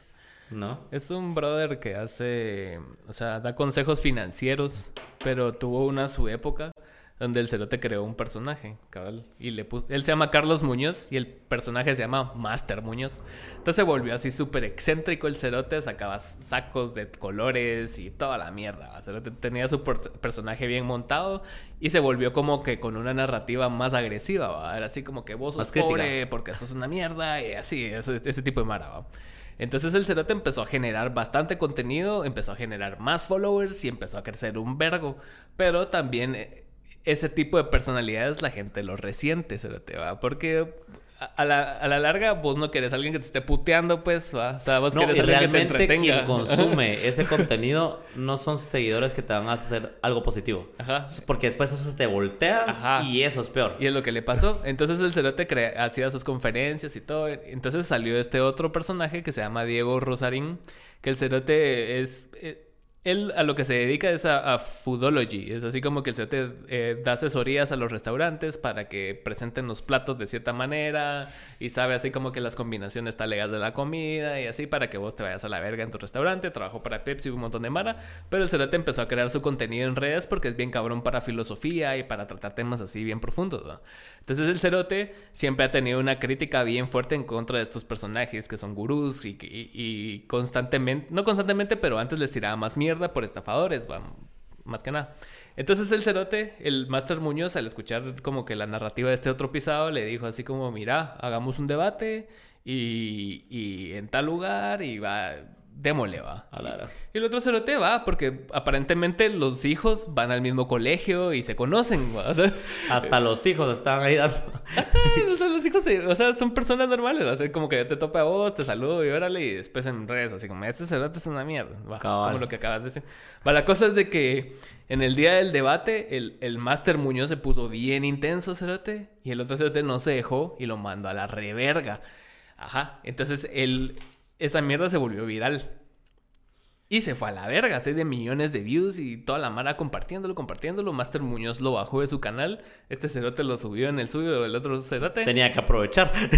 y, y, después el Master le dijo, mira, cerote, eso lo grabamos, o sea, con mi equipo, bájalo. Va. Entonces lo bajó, pero igual vos sabes que una vez lo subiste en el internet. Ya no lo puedes. Ya se va la Por más que lo bajes. alguien lo grabó, alguien lo tiene, alguien algo pasó, cerote. Entonces la mierda es que. Alguien lo subió a TikTok. Fue la caída de ese cerote del Master Muñoz y ahorita que, que, que regresó, como que mató al personaje del Master Muñoz y ya tiene como. Ya es una persona normal, ¿va? Cerote, ya, ya no anda buscando vergueos.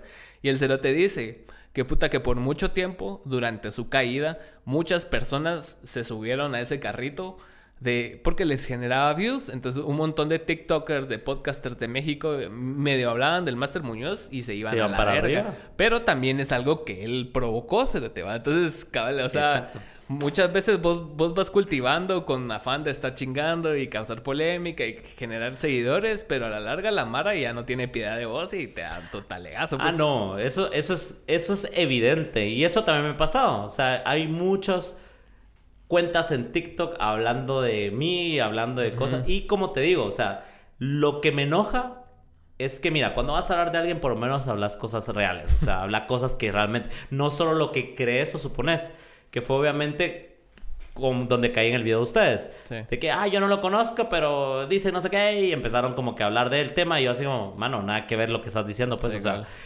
Y así he visto muchas cuentas, pero digo yo, o sea, así como Joshua, yo el año pasado le dije, mira, hagamos un en vivo y debatamos esa situación, pues, o sea, a ver si me puedes mantener todo lo que estás diciendo y yo obviamente voy a decir mi parte, pues. Mm. Nunca quiso, él nunca me ha mandado ni un mensaje. Mm él, entonces ahí es donde te das cuenta que la persona solo está haciendo por views, por seguidores y porque le genera. Y lo que decís, se montan ahorita en el carro porque salió esta marca de Bad Bunny diciendo de que era un estafador y la gente tiró mierda y dijo aquí me subo y los views se les fueron para arriba pues. Y todo el mundo empezó a hablar del tema. Entonces y hasta la fecha lo sigue hablando. Si vamos saco algo ahí siempre hay los haters que dicen ay el DJ estafador o el no sé qué o, o el DJ patas no sé qué entonces si yo les sigo poner importancia, mira, yo lo que he hecho es bloquear a esa semana, ¿me entiendes? Ya, antes les contestaba, antes me, hasta disfrutaba, te digo, porque mira, te contestan cada barbaridad que decís vos, puta, o sea... Es que a la, larga eso es lo que están buscando, una reacción tuya. Así. Ah, y ya cuando obtienen la reacción, es así como La publican en Facebook y ahí van, ay, el Alex me contestó el día de pata, no sé qué, mire, no sé qué. Y entonces, me y entonces ya generan. No, mira, y lo que decía es cierto, yo en cierta parte sí he dado mis aportes para que obviamente, así como por ejemplo que empezaba a criticar que yo escribía mal, lo hacía por chingar, ¿me entiendes? Porque, porque se viralizaba. Entonces decía, una letra mal que pongo, una vez lo puse, puta, me criticó todo el mundo. ah, pues, qué absurdo, Porque la gente, la gente así es. Qué, qué, estúpido que eso se vuelva viral, ¿me entiendes? Ajá. Porque... Y, ponete, y vos, y vos ahorita que estás como que en, en, un rollo de crear contenido y darle plataforma a otros artistas, esa cosa le va a pelar la verga a la Mara, ¿sabes? La Mara, la Mara quiere lo que vos les ofreces de polémica, ¿va? O sea, así, un, un, algo mal escrito y que se vaya a la verga. Pero, pero ¿me entendés lo que busca ah, no, yo sé. Yo sé que lo que ahorita eh, espera la gente Solo quieren fallos por fallos. No, que quieren obviamente que esté exponiendo a gente que tengo, o sea, material tengo hasta de sobra. Entonces, pero ¿qué pasa? Que si yo sigo enfocándome mi energía en eso, entonces que eso sí ya, ya, me habló seriamente obviamente la marca. Me dijo, mira, si seguimos enfocando tu energía en eso, obviamente los eventos ya no van a seguir siendo, obviamente, el éxito que siguen siendo, porque para hacer un evento también hay que mm. enfocarse, ¿me entendés? Entonces, que cuando me enfoco a hacer un evento, son un éxito, pero cuando me enfoco en mierdas como el hate y todo eso, dejo por un lado eso. Entonces, em, ya, ya dije que ya esa energía no lo voy a poner eso. La gente que quiera ver eso y que no lo ve, pues que dé un follow. O sea, sí. si se quiere que seguir quedando por el contenido que se va a dar, por todo, obviamente, que, que yo voy a aportar, pues que se quede. Y si no, pues que se vaya. Mira, ya la verdad es que los seguidores no es algo que a mí, porque eso es otra cosa que hablan, que si me deja de seguir 100 personas, por ejemplo, entonces tengo 17 mil algo y después ya tengo 16 mil 900, por ejemplo, ya lo critican. ¡Hala, ya te están dejando de seguir! Y yo así como, ¿y eso qué tiene que ver? Vos que... No, pero imagínate la cantidad de tiempo invertido de las personas, porque, o sea, yo, yo apenas llevo cuenta de la mara que me va siguiendo, porque, o sea, sinceramente, X...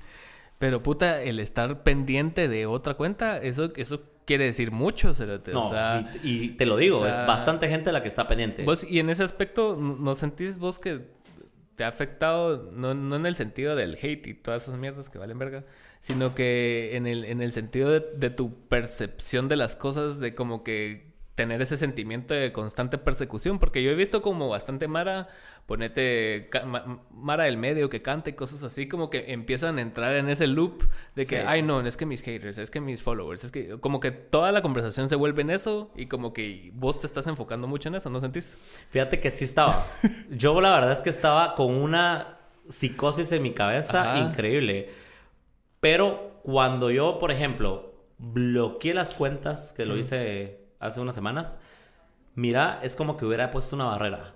Entonces ya fue como que me desconecté de eso y ya no me llegó nada de información. Por ejemplo, todo lo que publican en Facebook, en Twitter y todo eso. Y cuando dejé de buscarlo, es que sí mira, fue una paz y tranquilidad que, mira, pueden estar ahorita hablando y hablando y hablando y hablando y hablando, que a mí no me llega. Y mientras que a mí no me llega, ni me afecte, ni me, ni me, ni siquiera, porque gracias a Dios mis amigos no consumen ese tipo de contenido ni ese tipo de cuentas. Entonces, al final de cuentas, uno que otro, pues me manda algo, me dice, mire lo que dijeron ahorita. Y yo así como, fresh.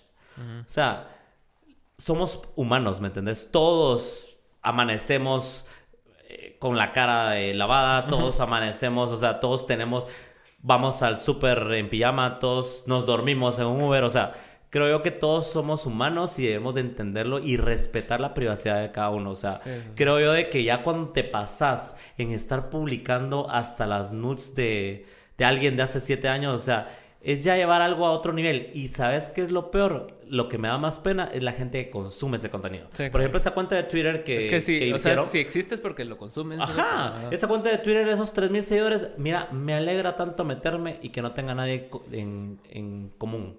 Mm. Eso me, me, enorgullece porque quiere decir que la gente que yo tengo cerca, por lo menos no es la gente que está consumiendo ese tipo de contenido. Y al ver las cuentas y ver ese tipo de cuentas falsas, me da mucha pena que la gente no tenga los huevos para tener cuentas reales y poder enfrentar a la gente. Mm. Porque mira, ahí me, empieza, me empiezan a hablar cuentas y todo el rollo con cero seguidores. ¿Cómo vas a vos a tomar en serio ese tipo de comentarios, ese tipo de consejos que te quieren venir a dar con cuentas que ni siquiera son reales?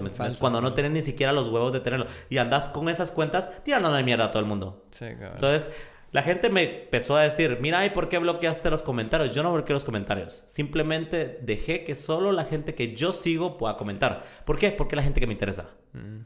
Lastimosamente muchos seguidores quisieran comentar, pero dije, oh, ¿para qué? Mejor pasen mi vida y en mi... Porque la gente lo que le encanta es ir a comentar. Eso es una mierda, no sé qué, no sé cuánto. ¿Para qué? Para que la gente lo vea y te sientas importante. Le tire mierda a Alex. Entonces quiero yo, creo yo que ese tipo de cosas que he estado haciendo me ha dado tanta paz porque yo aún en vivo, antes todo el hate. La gente se iba a meter solo a tirar mierda. Ahora como no puede, solo llega a ver. Y la gente que puede comentar es la gente que me sigue. Es lo que obviamente mucha gente no, se, no entendió y yo no sabía que existía eso. Y yo dije, cuando yo reorganicé mi cuenta de Instagram, dije, pues llega, sentí tanta paz. Dije que al final de cuentas, los haters no te van a sumar nada en tu vida más que comentarios negativos. Claro. Y gente que está frustrada con su vida. Simplemente no sabe ni siquiera quién está detrás de esa cuenta y puede ser gente que lastimosamente quisiera estar en tu lugar. Y yo la verdad... y estoy seguro que en la vida real, o sea, pues más allá de las fotos que te han tomado, eh, o sea, es rara, rara vez te han dicho un comentario desagradable pues con respecto a las cosas. O sea, te puedes ir aquí a la tienda o algo así y alguien te reconoce y es así como que o no te saluda o es así como, ah, X. No, o me saluda. y hay mucha gente que al momento de conocerme en persona o me habla, porque yo contesto todo. O sea, no soy el típico influencer que me las llevo de importante y no contesto nada. O que esperen a que haga preguntas y ahí veo si les contesto. Que hay muchos. Yo, mira, toda mi bandeja de, de mensajes está casi siempre al día porque yo les contesto. Y en la calle me he encontrado gente y me reconocen, mira, y me hablan y me dicen, a la mano que a huevo sos, mira, yo eh, vea todo el hate o, llegan y me preguntan mucho, así como, mira, y es cierto todo lo que dicen. Yo la verdad es que no creo. O sea, no creo eso, mira, y, y se van y comparten. Entonces yo creo que uno debe llegar a conocer a la persona, no solo llegar a ver lo que está diciendo en las redes sociales, porque hoy en día, mira, las redes sociales te pueden destruir, como decís, la vida. Obviamente está en uno cambiar. Yo llegué a la conclusión de que ya es momento de de dejar la toxicidad a un lado y dejar el hate que tanto obviamente... Eso me contaste el otro día, ¿no? Exacto. Que, tuviste así como que tu semana de que dijiste, puta, ya, la verga. No, ya. Dije, ya es demasiado. O sea, tanto importancia a, todo, a todos ellos, porque mientras que yo no lo mencione, no, no pasa nada. No existen, No existen. Realmente uno es el que hace a ellos. Uno es el que les da la importancia y, los, y eso es lo que ellos quieren que ahí me escriban cada rato, ala, manda un mensaje, un saludo a la página, no sé qué, de Facebook, una página que tira mierda. O manda a esta cuenta de Twitter. Yo así como, o sea, qué estupidez va. O sea, mm. Y o este youtuber que a cada rato sube cosas que lo que espera es que yo reaccione a eso para que le dé obviamente importancia y views a sus videos. Mm. Que desde el momento en que yo ya no hablé del tema, Mira, ya nadie ni siquiera habla del tema. O sea, no. Por ejemplo, este último video que sacó, que acaba de, subir, mira, si mucho, dos, tres personas me fueron a escribir de parte de él. De ahí, como que nada hubiera pasado. ¿Y por qué? Porque yo ya decidí ya no hablar del tema. Ya, por lo menos, no hay temas que ya, ya se hablaron, ya, ya hay en vivos, ya, es, ya es darle a lo mismo. Yo se lo dije, lo dije en Twitter. Ya es demasiado, ya él te dice, ya no voy a subir videos de esta persona, no sé qué. Y va otra vez. ¿Por qué? Porque mira sus demás videos. No le genera absolutamente nada. Ah, pero sube algo mío, se viraliza. Sí, qué hueva. Y la verdad, qué hueva. Que voy a estar enfocando tu energía en otra persona que no conoces. O, si conoces, peor todavía. Ni la conoces, es lo peor. te digo, ajá. Porque ni siquiera hemos cruzado una sola palabra así. Y yo le he contestado y nunca me ha contestado por... ¿Qué te iba a decir yo? Y, y aparte de, todo esto como mar de polémicas, ¿qué, ¿qué haces vos para como, o sea, afuera de los medios, afuera, o sea, cuáles son tus actividades? O sea, vi, que fuiste a procesiones en Semana Santa, entonces, o sea, ¿qué, en qué enfocas tu energía más allá de AM Productions y los eventos y el hate? pues mira, todo el mundo pensará que yo solo me concentro en eso, no. Mira, realmente Quisiera que tuviera más horas. Yo hago un montón de cosas. Porque sí, realmente me gusta ser como una persona muy productiva. Creo que desde que yo tengo 13 años, yo trabajaba con mi papá. Ahí fue donde empecé. Empecé a ser DJ. Que pues nadie, todo el mundo pues creerá que no. Pero yo fui DJ por mi papá. O sea, mi papá es DJ y mi papá tiene discoteca rodante. Entonces yo a los 13 años, él me dijo, mira te vas a poner a, poner, a aprender a poner música y vas a poner música en... Yo empecé a poner música en un hotel, este hotel intercontinental. Ahí había un bar, mi papá tenía montada la discoteca ahí todos los jueves, viernes y sábado y él sacaba eventos afuera. Entonces ahí fue donde yo empecé todo este rollo del tema de las fiestas, eventos y dije, obviamente toda la vida la música la he llevado como que en la sangre, pues mi papá es DJ. Entonces ahí fue donde empezó mi trayectoria en el tema de los eventos. Me gustaba mucho, le ponía música. ¿Qué es lo que la gente hasta eso me criticó en un momento? Que cómo es que yo conocía música de tan vieja, o sea, que me plaga que por eso tengo 40 años. O sea, yo crecí con la música por mi papá. Mi papá me ponía los acetatos de Timbiriche para que yo conociera música y me dijo, yo ponía música para gente que tenía hasta 20 años más que yo, porque era un bar, un bar para gente más grande, mucho más grande. Sí, el Intercontinental siempre ha sido así. Ajá, y entonces... era eh, aunque, bueno, no era tanto de señoras en esa época, pues, pero, ya eran gente de veintipico de años, pues. Y yo en esa época tenía 13, 14 años, pues, o sea. Uno de los 13 todos son señores. Pero mi papá me dijo, obviamente. Mi papá me dijo, mira, si que necesito que pongan música, tienes que aprender la música. Y me puso a escuchar música de los 80, de los 90, de los 2000 y es por eso que tengo tanto gusto por la música vieja. Y creo que hay mucha gente joven que le gusta la música. Hay que aceptar de que la música de antes es lo mejor, mucho mejor que la actual. O sea, hay mucha variedad, que es lo que pasa. Hoy en día solo escuchamos reggaetón. Sí.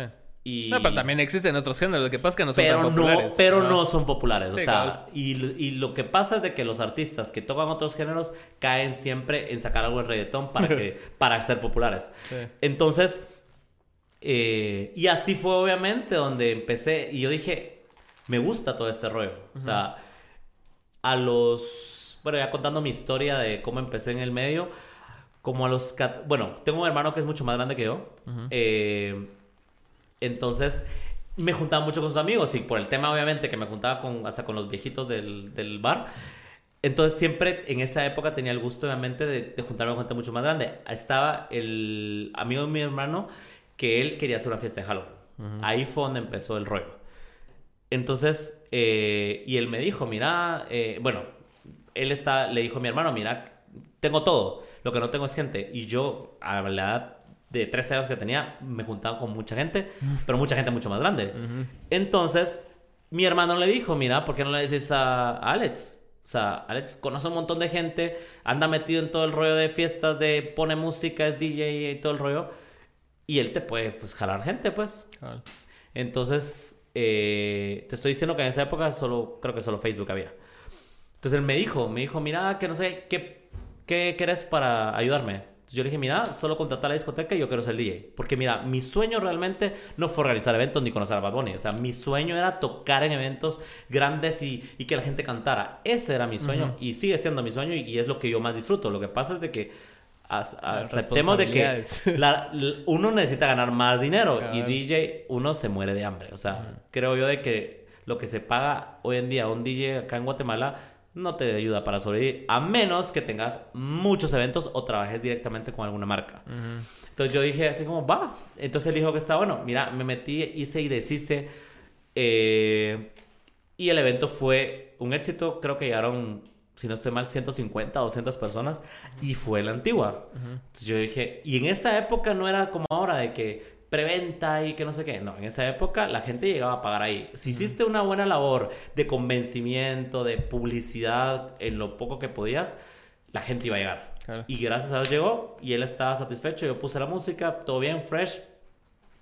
El año siguiente, eh, en esta fiesta, alguien me vio. Que no voy a decir quién es porque es el de AM Promotions. Entonces, alguien me vio. Me siento como que fui descubierto como Justin Bieber en YouTube. Va alguien me vio y él tenía esa percepción de hasta que encontró quién era yo. Por contacto, contactó a XYZ hasta que me cayó, me cayó en el Hotel Intercontinental, porque yo estuve casi un año y medio. Y él me fue a hablar. Entonces me dijo, mira, queremos, vimos, nos enteramos porque él preguntó que, que, por quién había ido. Y le preguntó a todos los que estaban ahí, todos habían dicho que yo fui el que los había invitado. Entonces a él le gustó, por ejemplo, el target que se había manejado porque obviamente me miraba re chiquito y él dijo, puchica, ¿cuántos años tenés? Y yo tenía que decir que tenía 18, ¿quién iba a creer? Va? Entonces al final le dije, mira, yo tengo, en esa época ya tenía 14, 15 años, va. Entonces él me dijo así como, mira, me propuso, me dijo, mira, nosotros estamos arrancando una promotora de eventos, no sé, y nosotros queremos hacer una fiesta de Halloween.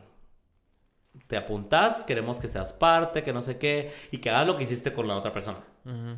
Y yo así como, bueno, está bien, va. Entonces, y me metí obviamente a ayudarles porque ellos no tenían lugar y el lugar era la casa de la otra persona, o sea, esa no se podía. Y el otro se puso, el otro me dejó hablar porque él ya se hacía que iba a hacer Halloween conmigo el año siguiente. Y al final de cuentas conseguimos un lugar, se hizo el primer evento que fue un, bueno, fue un éxito y un desastre. Porque porque se me ocurrió hacer el famoso All You Can Drink. Ah, o sea, eso no existía. ¿Y qué pasa?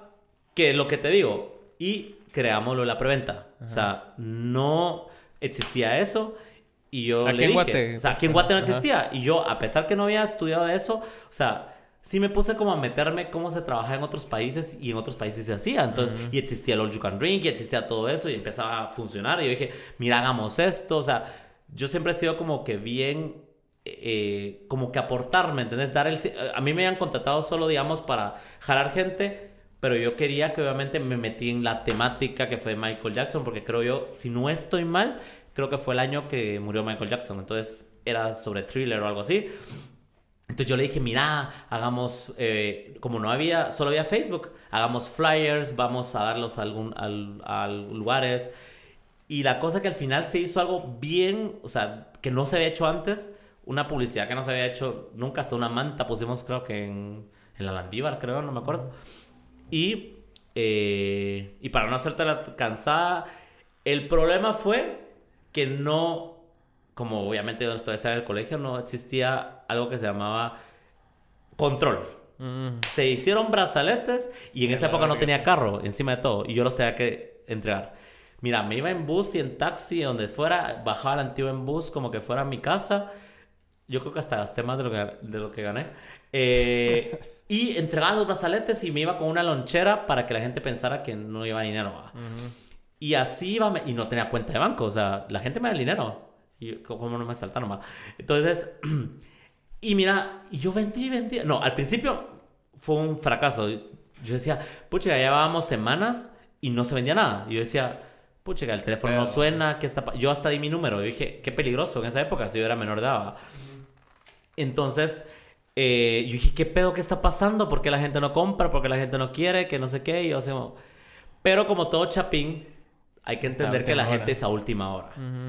Cuando, entonces yo le dije a la mira, mejor porque no cancelamos el evento, porque mira, yo siento de que esta cosa no va a funcionar, porque yo dije, pucha, no veo la reacción que yo esperaba de que la gente ya comprara un montón, y yo no sé realmente, yo ahí sentí obviamente la inseguridad si vas a volver a hacer el éxito que hiciste la vez pasada, porque encima de todo, como el evento era más caro, ellos esperaban más gente, no 150. Entonces yo dije, pucha, yo nunca he hecho esto, o sea, entonces Ala, pero yo estaba necio que cancelar el nombre. Yo creo que esto va a funcionar, creo en vos, que no sé qué.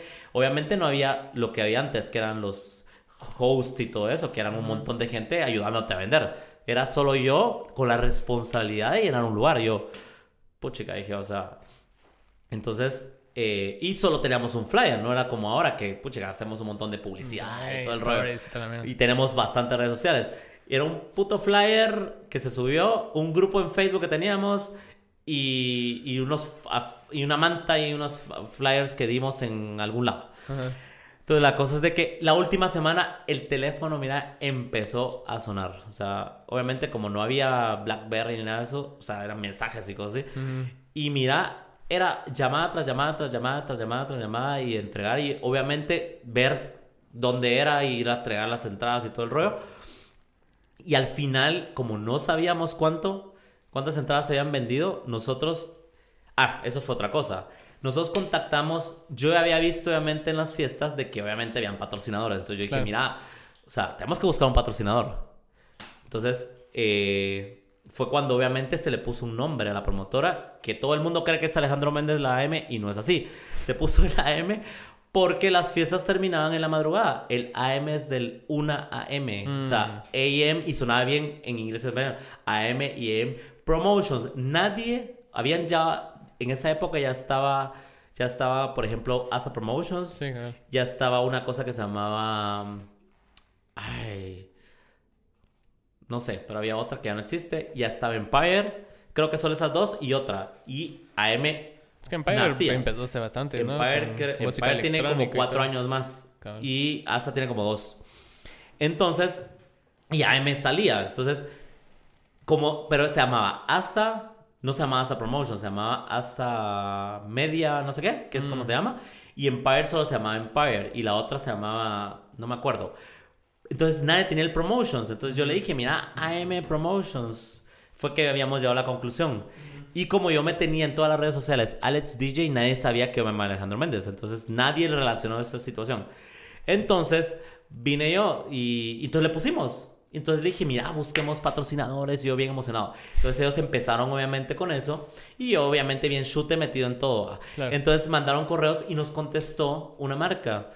Y la marca, sí, fijo, se las vamos a dar, que no sé qué, les vamos a dar esto, esto, esto, Perfecto, ya tenemos una marca de licor.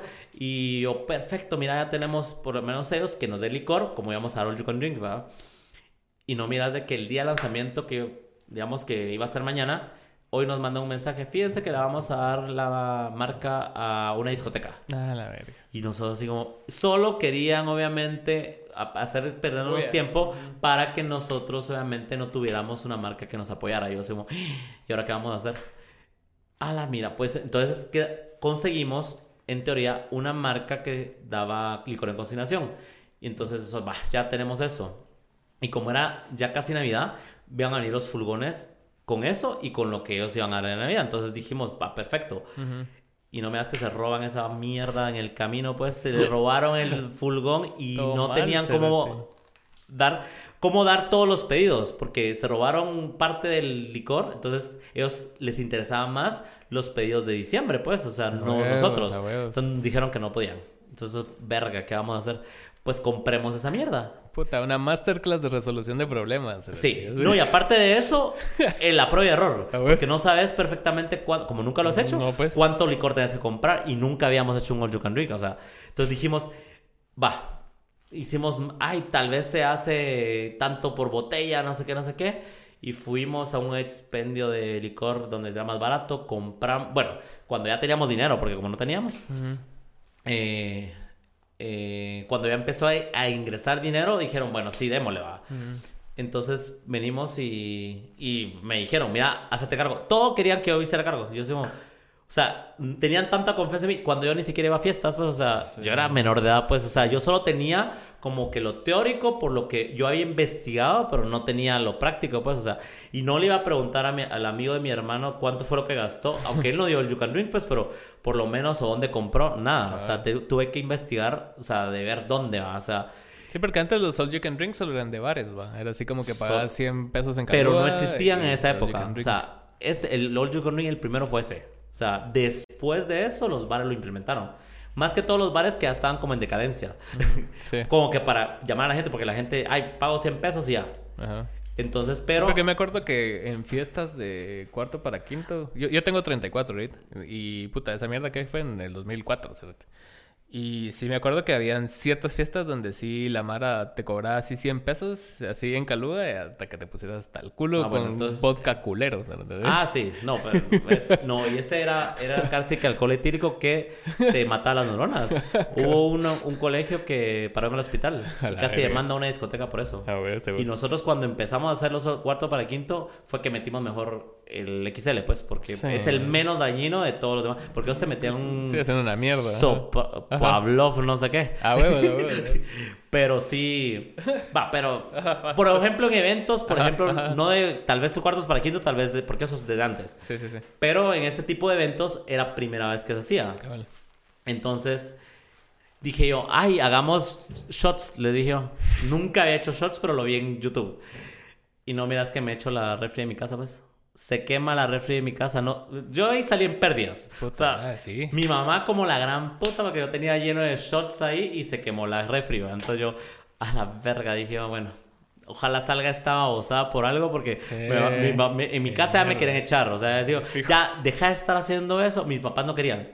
Mi papá realmente, porque yo estaba muy emocionado de estar en eso porque dije, ay, qué bonito organizar y todo el rollo y me sentí importante que toda la responsabilidad me cae a mí. Pero mi papá, o sea, dijo, o sea, ya no va a estar conmigo. No, y mi papá también me dijo así como, pero acordate que tienes una responsabilidad acá, porque, o sea, yo, yo trabajaba con mi papá. Aunque no me pagaba dinero, me pagaba el colegio, me pagaba... Y, y, era parte de mi aporte porque obviamente necesitaba él que yo, yo cubriera los turnos, digamos, de, del... Entonces yo así como, no, hombre, igual te voy a contratar, yo así haciéndome lo importante, ¿va? Entonces, ¿cómo voy a... Mi papá tenía discoteca y yo, yo te voy a contratar, que no sé qué. Entonces, al final, eh, llegó el día. Y yo, va, ya llegó el día, medio que, va, contraté a mi papá, obviamente. Y no miras que se nos olvidó. Lo más importante en Halloween, ¿qué es? Disfraces. Bueno, los disfraces, yo sí me disfracé. La decoración. la decoración. No había decoración, no había pensado en eso para nada. O sea, yo así como, verga, cuando llego al lugar, aquí falta algo. Todo. Yo, a la gran puta, dije, no, ya la cagué, dije, ya la cagué. Ya aquí morí, morí, morí. Iba con dos amigos y uno de mis amigos en alguna época o el, año o en algún año había hecho una fiesta de Halloween donde había hecho unas cosas con papel, unas cosas con globos. Dijo, mira, yo sé hacer unas cosas, me dijo que yo hice para una fiesta de Halloween en mi casa. Vamos a comprar, fuimos a, a alguna, a, la bodegona o no sé qué que hay en la antigua y fuimos a comprar globos y no sé qué. Y se fumó un su camino no sé qué y una cosa con unos fantasmas y, y una cosa que... el mismo día. El mismo día. A las 5 o 6 de la tarde. O sea, yo así como... Mira, ahí fue donde te das cuenta que tus amigos son los que siempre te sacan de vergados. O sea, y ahí es donde te das cuenta quiénes son y quiénes no son. Porque los que te dejan tirados ahí son los que no valen la pena. Entonces, lo hicimos y dijimos, va, ya, empecemos. La cosa es de que dejamos los brazaletes en la entrada, los que habían quedado. En teoría, nosotros hicimos un sondeo para 500 personas. Dijimos, ah", y había un brazalete. Dijimos, yo no creo que hayamos vendido más de 500. No sabíamos ni cuánto habíamos vendido, no, no sabíamos cuánto habíamos gastado, no sabíamos nada. O sea, el dinero se recibió, conforme se recibió, se gastó. Y yo no sé qué pasó, pero al final de cuentas, fue un experimento así entre todos. A la brava, A la brava, a la brava. Y yo así como, eh, bueno, démosle, va. La cosa es de que cuando empieza a las 8 de la noche esa mierda, se dejó venir media Guatemala. Bienvenidos de vuelta a su podcast después de esta parada técnica. Entonces, estabas Parada técnica como de dos horas. Estabas contando de la fiesta y de que puta, y la escenografía y todos los Sí, mira, como te contaba, todo el mundo, mira, no sabíamos la magnitud del evento, de la cantidad de gente que iba a ir. O sea, como en esa época no había tantas redes sociales, solo Facebook, no había como que una comunicación donde vos supieras, puta, va a ir todo Guatemala. Claro. Y empezó. Y creo que no, no habían ni como que eventos que podías marcar que ibas a ir. No sé, Solo te enterabas y. habían grupos de Facebook. Ahí sí ibas, órale. no sabías, o sea, era. Y habíamos hecho una preventa que ni siquiera habíamos sumado. Entonces, dejamos los brazaletes que sobraron y dijimos, pusimos ahí a nuestra familia a cobrar y yo me fui a poner música y que se dejara venir. Eran las 8, se dejó venirme a Guatemala. Y puta, nos asustamos porque dijimos, ¿de dónde salió tanta gente? Y gente que en mi vida había visto. Y dije, puta, o sea, ¿de dónde salió? O sea, ahí fue donde dijimos que la publicidad fue efectiva. De la manera que la hicimos, muy diferente. Llegó la comunicación a mucha gente y se dejó venir. Se acabaron los brazaletes y siguieron vendiendo sin decirnos nada. Empezaron a marcar los brazos porque dijeron, puta, qué alegre, está vendiendo. Dinero. Y había tanta gente que solo habíamos contratado dos bartenders que se asustaron y ya no sirvieron nada. Entonces mis amigos que habían pagado su entrada se metieron a las barras a servir en lo que yo ponía música y el guaro se acaba a las 10 de la noche. Fue así como, qué cagada, porque obviamente había más de 500 personas. Qué cae risa porque fue como un éxito, pero fue un fracaso. un éxito un fracaso. Que gracias a Dios no estaban las redes sociales que habían, porque en ese momento todo Guatemala se entera que se había acabado el guaro, todo mm. Guatemala se entera que, que mierda. Lo que salvó la fiesta fue no es que me la lleve de importante, pero fue la música. la música hizo que no nos votaran todo, que la gente realmente eh, se la pasara bien. Y lo que empezó a hacer, una gente pidió reembolso, no mucha. La gente salió a comprar guaro. Y a decir, miren, nos dejan entrar guaro. Y, pues después adentro se compartían guaro. Y, y bueno, logramos terminar hasta la una de la mañana. Y dijimos, puta, o sea, aquí nos fue en la mierda. Entonces, el lunes que hicimos, bueno, se hicieron cuadro y todo, me dieron la noticia que había sido un evento exitoso y que la verdad que habían ganado lo que no esperaban haber ganado. Entonces me pagaron lo que me pagaron, que como te digo, con la refri descompuesta creo que perdí más de lo que, de lo que realmente gané. Pero fue una experiencia que las primeras así son. O sea, tu primera vez en cualquier cosa casi siempre es cagada. Entonces, yo ya no quería hacer eventos, dije yo, yo esto no es para mí. Pero cuando me dijeron que era exitoso y que había sido, me dijeron, hagamos otro ya sabes, ya nos habíamos picado, dijimos, hagamos otro. Y aquí viene lo bueno, porque aquí nos venimos a dar el vergazo de la vida, porque el dinero ganado ellos lo invirtieron para hacer otro evento. Entonces el evento era el, si no estoy mal, el inicio de las clases. Mm. Dijimos, esta vez súper bien organizado porque esa vez creo que, si no estoy mal, ni seguridad contratamos. Se nos olvidó. Sí, Entonces, te olvidó la decoración. Y la decoración. pero tal vez por la gente y el perfil de gente que había, no fueron vergados. O sea, y a pesar de que se había acabado el guaro, con la música y después todo lo que pasó, la gente se la pasó bien. Y aparte, costó 75 pesos. Pues, o sea, que creo que eso fue otro factor que llegó todo el mundo porque está demasiado barato eh, a comparación de lo que costaba una fiesta, pues. Entonces, para no hacerla muy cansado, hicimos, organizamos todos, metí gente de mis amigos o gente conocida para organizar porque obviamente ya no se podía solo, solo mis amigos que habían servido de bartender y todo, los contratamos para con walkie-talkies y todo, seguridad y se alquiló el Parque de los Scouts de, zona, de cerca de Landívar. Dijimos, hagamos una fiesta de inicio de clases de la U. Yo ni siquiera estaba en la U, pero dije, oh, puchica, hagámoslo. Obviamente ellos eran más grandes, la Mara que yo conocía en esa época era más grande, entonces yo tenía que enfocarlo a ellos. Y es que sí, esas fiestas se vienen dando desde hace rato. O sea, me acuerdo que la que era un evento era la del Amarro, que eventualmente evolucionó. Ahí viene lo del Amarro, que yo, obviamente, como estaba en el colegio, ni sabía de esa fiesta. Ah, y yo era el encargado de organizar la temática y todo. Entonces, hicimos lo de la preventa y no se vendió nada. Entonces, como 10 entradas. Y, yo, y yo dije, puta, ¿qué pasó? Entonces dijimos, hagámoslo. Tal vez la gente llegue ese día, que no sé qué, como todo. o sea, no nos. No, arriesguémonos. Bueno, esa vez, como por el éxito de la fiesta de Halloween, que todo el mundo se enteró, nos patrocinó Dorais. Entonces Dorais nos dio el patrocinio, ya pudimos poner el logo de Dorais y al final de cuentas llegó el día, contratamos una chiva que iba a estar pasando, digamos, por a la U para traer la Mara y al final de cuentas no sé, no, espérate, nos enteramos unos días antes de la fiesta del almuerzo en la Marra, que en esa época se hacía en la antigua.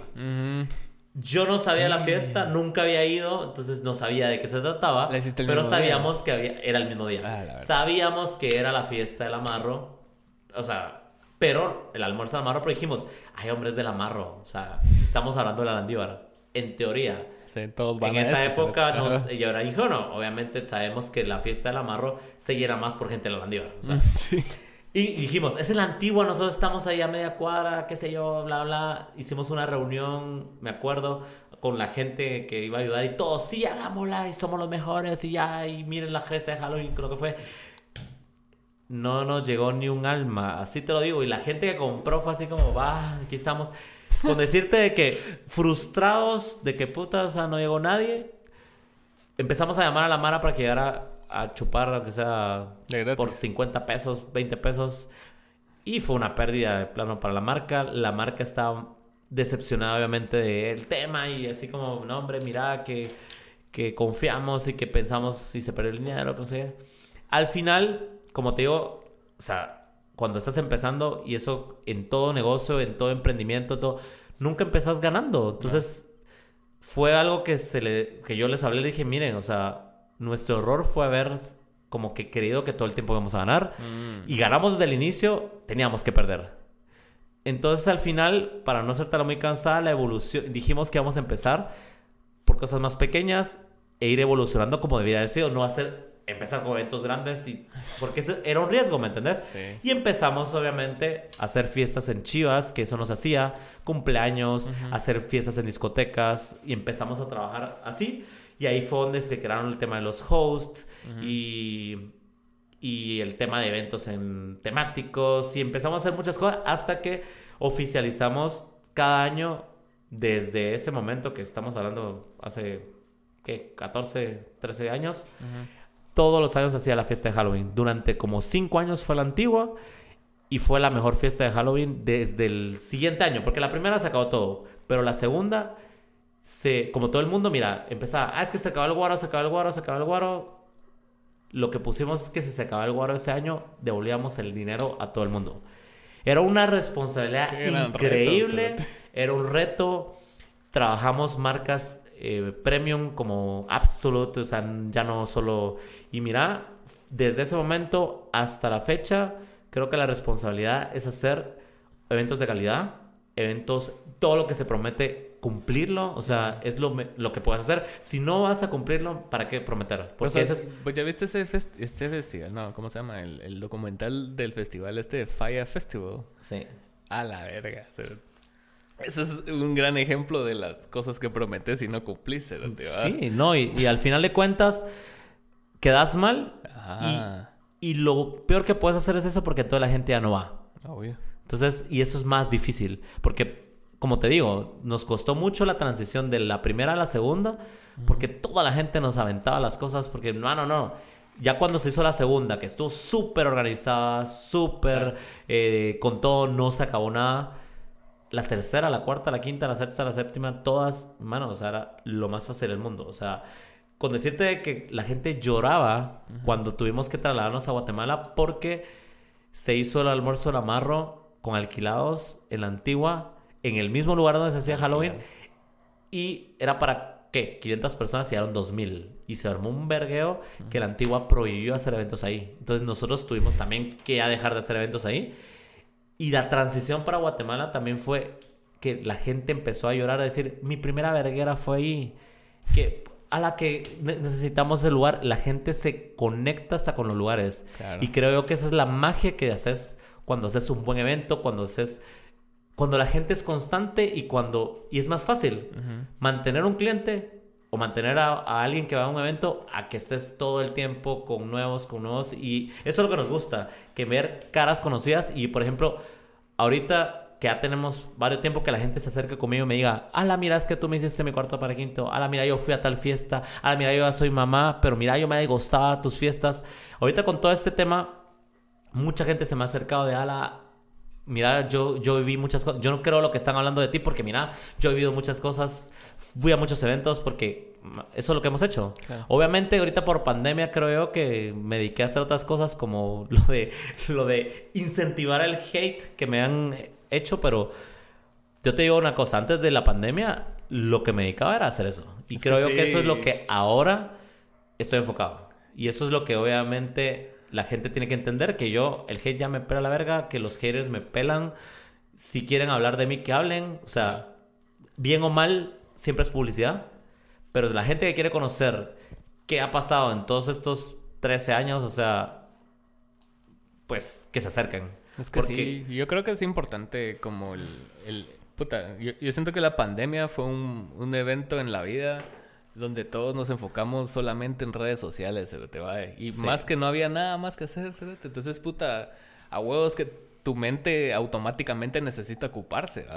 Pero se está ocupando de una manera negativa. Ajá. A mí, a, mí, me pasó al inicio de la pandemia, ponete, que estaba consumiendo muchas redes sociales, pero llenándome información basura, Era así como que leía noticias del COVID, miraba noticias del COVID, el informe del presidente. Y, y era tanta esa mierda que que en mí causó un malestar, o sea, estar constantemente pendiente de esa mierda, cerrar la verga Twitter. Fue así como que tu madre, no, yo no puedo estar. No, y mira, fíjate que Twitter, hablando de esta red social, es una mierda. Actualmente es una mierda. Siempre. sí. Pues fíjate que no. Twitter, fíjate, unos años atrás, yo me acuerdo, bueno, no sé si vos lo viviste, pero me imagino que sí. Eh.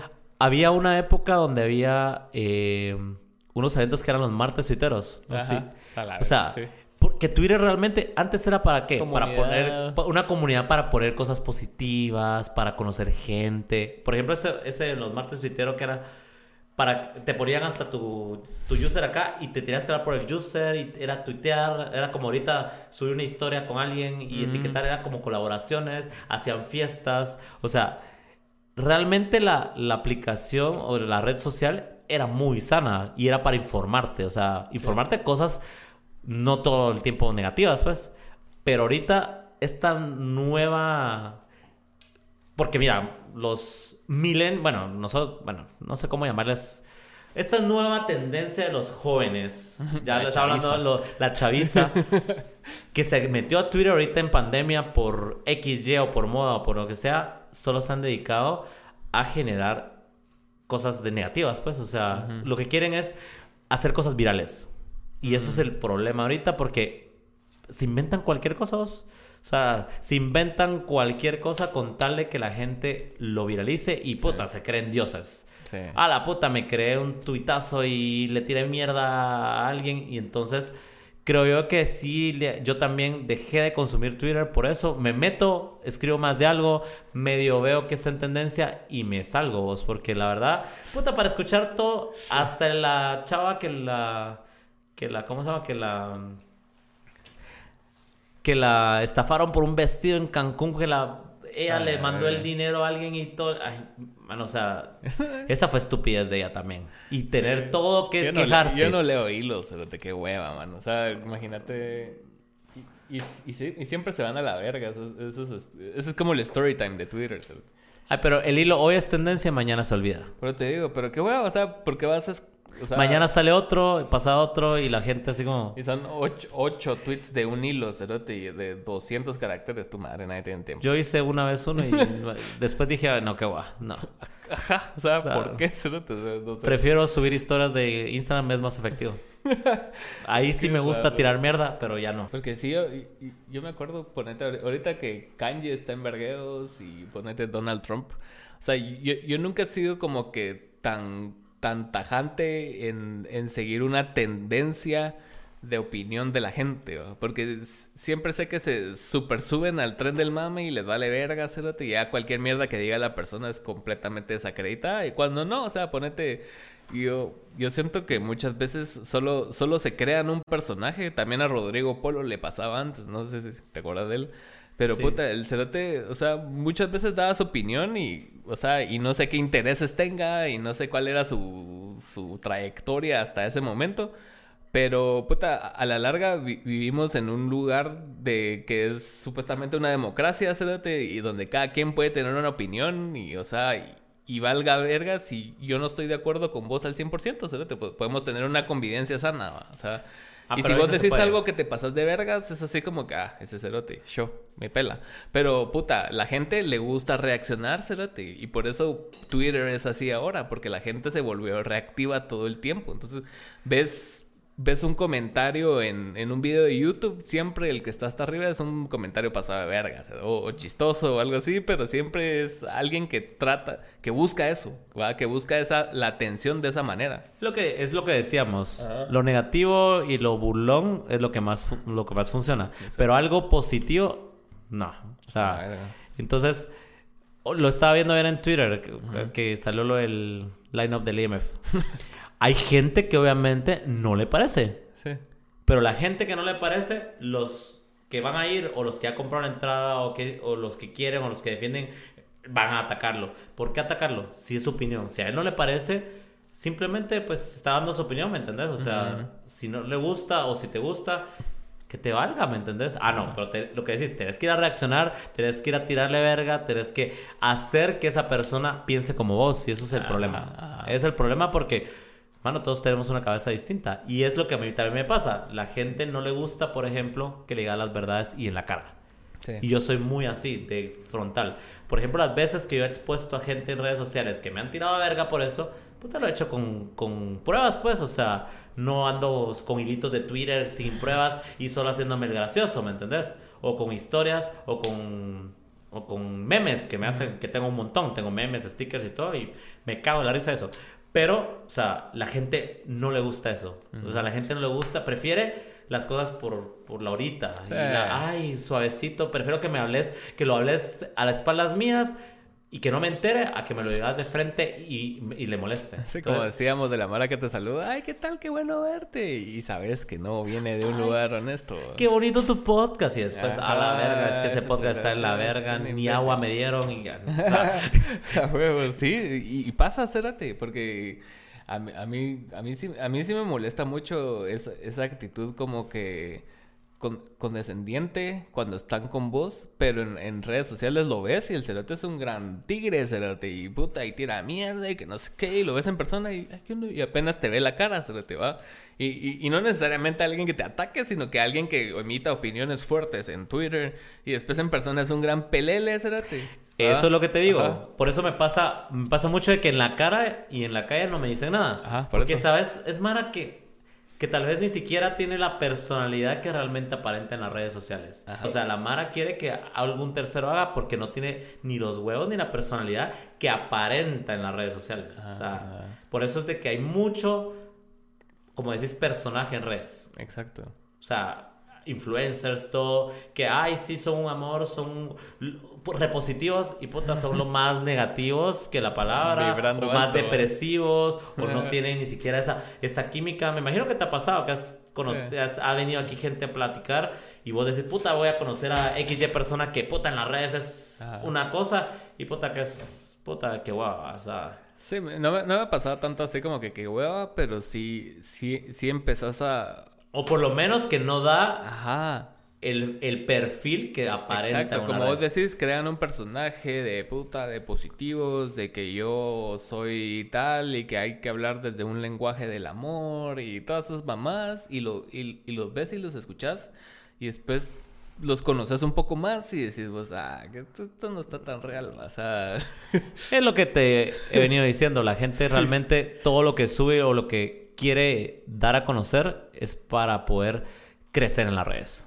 y todo el mundo hoy en día que me que se deje de pajas, que todo el mundo hoy en día anda buscando cómo crecer en redes sociales, cómo ser influencer, cómo ser parte de eventos, cómo ser porque es pisado porque porque eso quieren, pero a la vez les da vergüenza y no. Ajá. Creen que es fácil. Ajá, vienen y, y, se burlan de vos, se burlan de Peter, se burlan de quien putas querrás, para que tenga foco.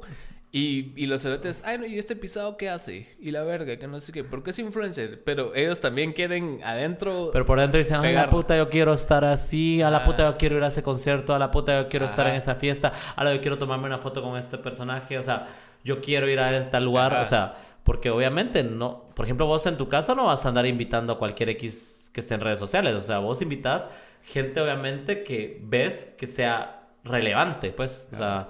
Entonces, eso es lo que busca ahorita. La gente ahorita está buscando foco.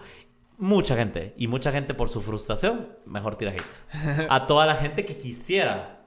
Porque, por ejemplo, eso es el... Y eso fue lo que... La conclusión. Por eso dije yo, ¿para qué me voy a lidiar con cuentas falsas si detrás es una persona frustrada queriendo llegar a ser o ser parte del medio? Porque, como te digo, entrar y ser parte es muy difícil. O sea, no, no es nada más de, ay, sí, aquí vengo. Por ejemplo, hay muchas cuentas ahorita de gente que tiene 6 mil, 7 mil, 8 mil seguidores, pero no son influencers, porque no es nada más tener seguidores. Tienes que crear contenido, tienes que crear una empatía y un engagement con la gente, influencia para muchas cosas, o sea, no nada más para compartir algo, ¿me entendés? Entonces, ¿qué pasa? No sé si miras, y que me escriben mucho la porfa, difundime. Y que se pongan a difundir y así es como han llegado a crecer. Eso no es ser influencer. Porque, por ejemplo, yo no llegué a 17 mil seguidores por ser, por andarme difundiendo con todo el mundo, pues.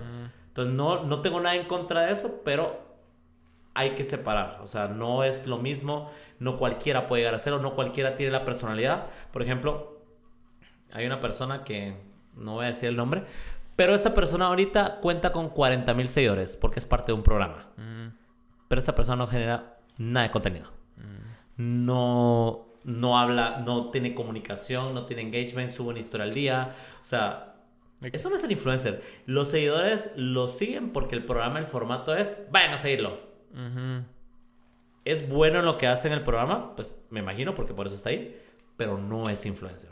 Entonces, ese es el error también de muchas marcas, hablando del tema este, que mucha gente pregunta, no es nada más de trabajar con gente que tiene seguidores, sino que es trabajar de ver el, el, target hacia dónde va, el contenido que genera hacia dónde va, para ver si funciona. Por ejemplo, en el caso de M Promotions, es gente que vaya a fiestas, gente parrandera, que tenga gente que vaya con ese target, ¿me entiendes? No voy a poner a alguien que, por ejemplo, da las noticias, pues. O sea, entonces todo eso, porque la gente pregunta, ¿cómo puedo ser parte? ¿Cómo puedo ser influencer? ¿Cómo puedo llegar a hacerlo? Y hoy en día tampoco es tener 20 mil seguidores. Puedes tener mil, dos mil, tres mil seguidores bien ganados y bien trabajados y crear un buen contenido que puedes llegar a ser influencer. Por eso hay una campaña que no sé si la has visto, influencers somos todos. Mm. Mientras que vos tengas una cantidad de seguidores y esa cantidad de seguidores va a saltar que le interesa a la marca y tengas el engagement, que obviamente es el tema de los likes, el tema de las vistas. Y el action to call también. Ajá. Entonces, que vaya acorde a la cantidad de seguidores, a cantidad de seguidores que tenés, ya lo hiciste, pues. Hay un cerote que sigo en, YouTube, que es podcastero el cerote, y él, y él habla mucho acerca de eso, de la, la diferencia entre ser un influencer y generar influencia y entre ser un attentioner, va a ser, tener un vergo de seguidores, pero igual vos les decís que, ah, miren, mañana voy a estar en tal lugar. Y, llegan tres cerotes. Exacto. Ajá, entonces es, es, el call to action que vos generás, el que realmente la gente es... O subís una historia y no te contesta nadie. Entonces, quiere decir que la gente no, no le interesa. Sí, claro. Solo te pasan. Y que estás por alguna razón. Hay mucha gente en redes sociales que la siguen porque son bonitos. porque son bonitas fotos, pero hasta ahí. Sí, por ejemplo, es, eso que mencionaste de, de, lo que te pasó en el Uber y de lo que te pasa a veces de que te toman fotos. Yo también siento que ponete ya al, al momento de ser una figura pública, porque ya realmente sí lo sos, es como de... También viene con el paquete, se te va. Ah, entonces, entonces, como ¿Cómo, ¿Cómo delimitas eso, Porque realmente no tenés el poder de, decirle a toda la gente, no, paguen sus celulares, aquí estoy yo. O sea, les vale verga, pues. No, tenés que cuidarte. Yo la verdad es que no, no había visto la magnitud de hasta dónde había llegado hasta que me mandaron esa foto de Uber. O sea, que eso acaba de ser. Entonces dije yo, no, ya me tengo que cuidar mil, diez mil veces. O sea, no puedo evitar, digamos, que aquí haya alguien aquí en la ventana tomar una foto. Pero que por lo menos estés arreglado, por lo menos de que no estés haciendo algo, ¿me entiendes? Y si vas a hacer algo, por ejemplo, ponerme a verga, ya no lo puedo hacer porque yo sé que como antes de que me puedo destruir. Y te lo digo una cosa, o sea, antes de la pandemia me destruía, pero la gente no le importaba, ¿me entiendes? Ah. Ahora yo sé perfectamente que me ven en algún lado bien a verga y lo van a tomar como tomaron el tema cuando estaba drogado, ¿me entiendes? O sea, cuando me drogaron, que ni siquiera... Eh, ni, siquiera fue con... mi consentimiento de que yo puta me iba a poner bien a verga. Y por eso, entonces Ahora lo que hay que hacer es lo que hacen todos, ¿me entiendes? Cuidarse, ¿me entiendes? Ya no puedo venir y exponerme así. O sea, si voy a salir, tampoco me puedo esconder, porque tampoco es ni que fuera Bad Bunny, pues, o sea. pero sí tengo que estar consciente de que ahora en cualquier punto donde estoy, cualquiera toma una foto, por tal de subirla y le crea un contexto y le crea una historia que ni siquiera es. Por ejemplo, una, tomar una foto, me acuerdo, en Starbucks. Yo había tenido una reunión en la tarde, o sea, a las 3 subí la historia. Una reunión porque vamos a, hacer, a crear, eh, a sacar un producto en los eventos, que no puedo decirlo acá, eh, que viene de Costa Rica o de Honduras, no me acuerdo, y que vamos a ser los primeros en tenerlo durante un tiempo acá, en los eventos. Va. Y tuvimos la reunión, todo perfecto, bla, bla, bla. Terminó. Yo, como hacía mucho calor, no me tomé ningún café ni nada, se me tomé una bebida fría y me fui. Fui a hacer unas cosas que tenía que hacer y regresé porque iba a esperar a una mi amiga a tomarme un café. Y me tomaron la foto. ¿Y cuál fue el contexto que crearon? Ah, dice que tiene reuniones y no hay nadie. Esa debe ser pura paja. así, Yo así como cuando lo leí, yo, puta, es que la gente que cree que la reunión, ya eran las 7 de la noche, la reunión fue hace como 4 o 5 horas. Lo peor es que cuando miras la foto, miras que está de noche, digamos. Entonces, uno inteligentemente ve la historia y la historia fue como a las 4 de la tarde, 3, digamos. Entonces uno dice, puta, eso es paja, o sea. Pero ¿qué pasa? Que ahora la gente te quiere que todo se lo expliques y la gente todo se lo inventa. Entonces, ahora lo que hay que hacer es como te digo, o sea, no puedo evitar que eso pase, pero por lo menos estar, no estar tan destruido como la foto del Uber. Es que mira, es así horrible. ¿Qué te decidió? Y también ahorita vi que estás hablando de eso, cabal, vi un, un mame que se armó ahorita de, de, unas fotos de vacaciones. ¿De qué? Que te están diciendo que vos te estás como que agarrando fotos de vacaciones de otra mara y las estás poniendo. ¿No habías visto esa mierda? Ay, mira, eso es... hasta risa me dio. Fíjate que una chava me escribió. Qué loco. Mira, pues lo que pasa es de que surgió una situación hace como dos meses con una novia de mi amigo. Fíjate que a mí, yo había, eh, me había enfermado y me habían invitado a ir a Carmela. Entonces yo, ah, basta, bueno, que no sé qué cuánto, va, voy a ir. Pero como me enfermé, ya no pude ir el día que tenía que ir y obviamente necesitaban que yo subiera algo, va. Entonces, no sé, yo pasando las historias, veo a mi amigo y él subió una foto estando ahí Carmela, la foto estaba bonita. Entonces yo vine y edité la foto y hice, hice una historia con esa foto. Que había ido ahí Carmela ese día porque yo iba a ir el fin de semana, pero dije yo, le voy a subir la foto a estos porque ellos necesitaban que yo subiera algo de ellos, ¿va? Mm. Entonces dije yo, vaya, edité y hice todo y va, bla, bla, bla, y lo subí. Resulta que me habla la novia. Y la novia me escribe, ay, es que esa foto es mía, que yo la tomé. Y yo le dije, ay, bueno, disculpame, le dije, yo ni sabía que era tuya, le dije, o sea, ni, no tiene tu nombre tampoco, pues, o sea, o sea, creo yo que, creo que sabemos que cuando subimos algo a redes sociales ya es público de todo el mundo, entonces no es como que, ah, va. Y ese mi amigo le pela la verga, ¿me entiendes? O sea, él no es como que ni siquiera hace tanto redes sociales, ni siquiera es como que, ay, le iba a decir, ah, mira, préstame tu foto que voy a hacer una edición para hacer esa mierda. Es que hubieras visto el, la historia de, de, mi amigo, ahí aparezco yo, yo, no aparece etiquetada. No sé, es que le tienes que dar clic, no sé cómo es yo no sé eso, pero ella no sé cómo lo etiquetó, que si le dabas clic aparecía su user. No sé cómo se hace eso en historia, no sé. Yo le dije, mira, discúlpame, le dije, no me iba a poner a darle clic, no sabía que era tuya. Y al final le cuentas, o sea, es público, me le dije, o sea, y hasta le edité, le dije. Entonces, no es como que la haya subido como la subiste. Y entonces, ¿qué fue lo que hizo? Lo subió a Twitter y entonces a raíz de eso la gente ahorita todos, como te digo, Dicen que soy estafador, todo el mundo anda tirándome mierda y anda viendo cómo me anda publicando eso. Entonces, cuando se surgió eso, ahora todo el mundo anda, que se sube una foto, por ejemplo, tomo una foto acá, ah, que es esa foto de alguien.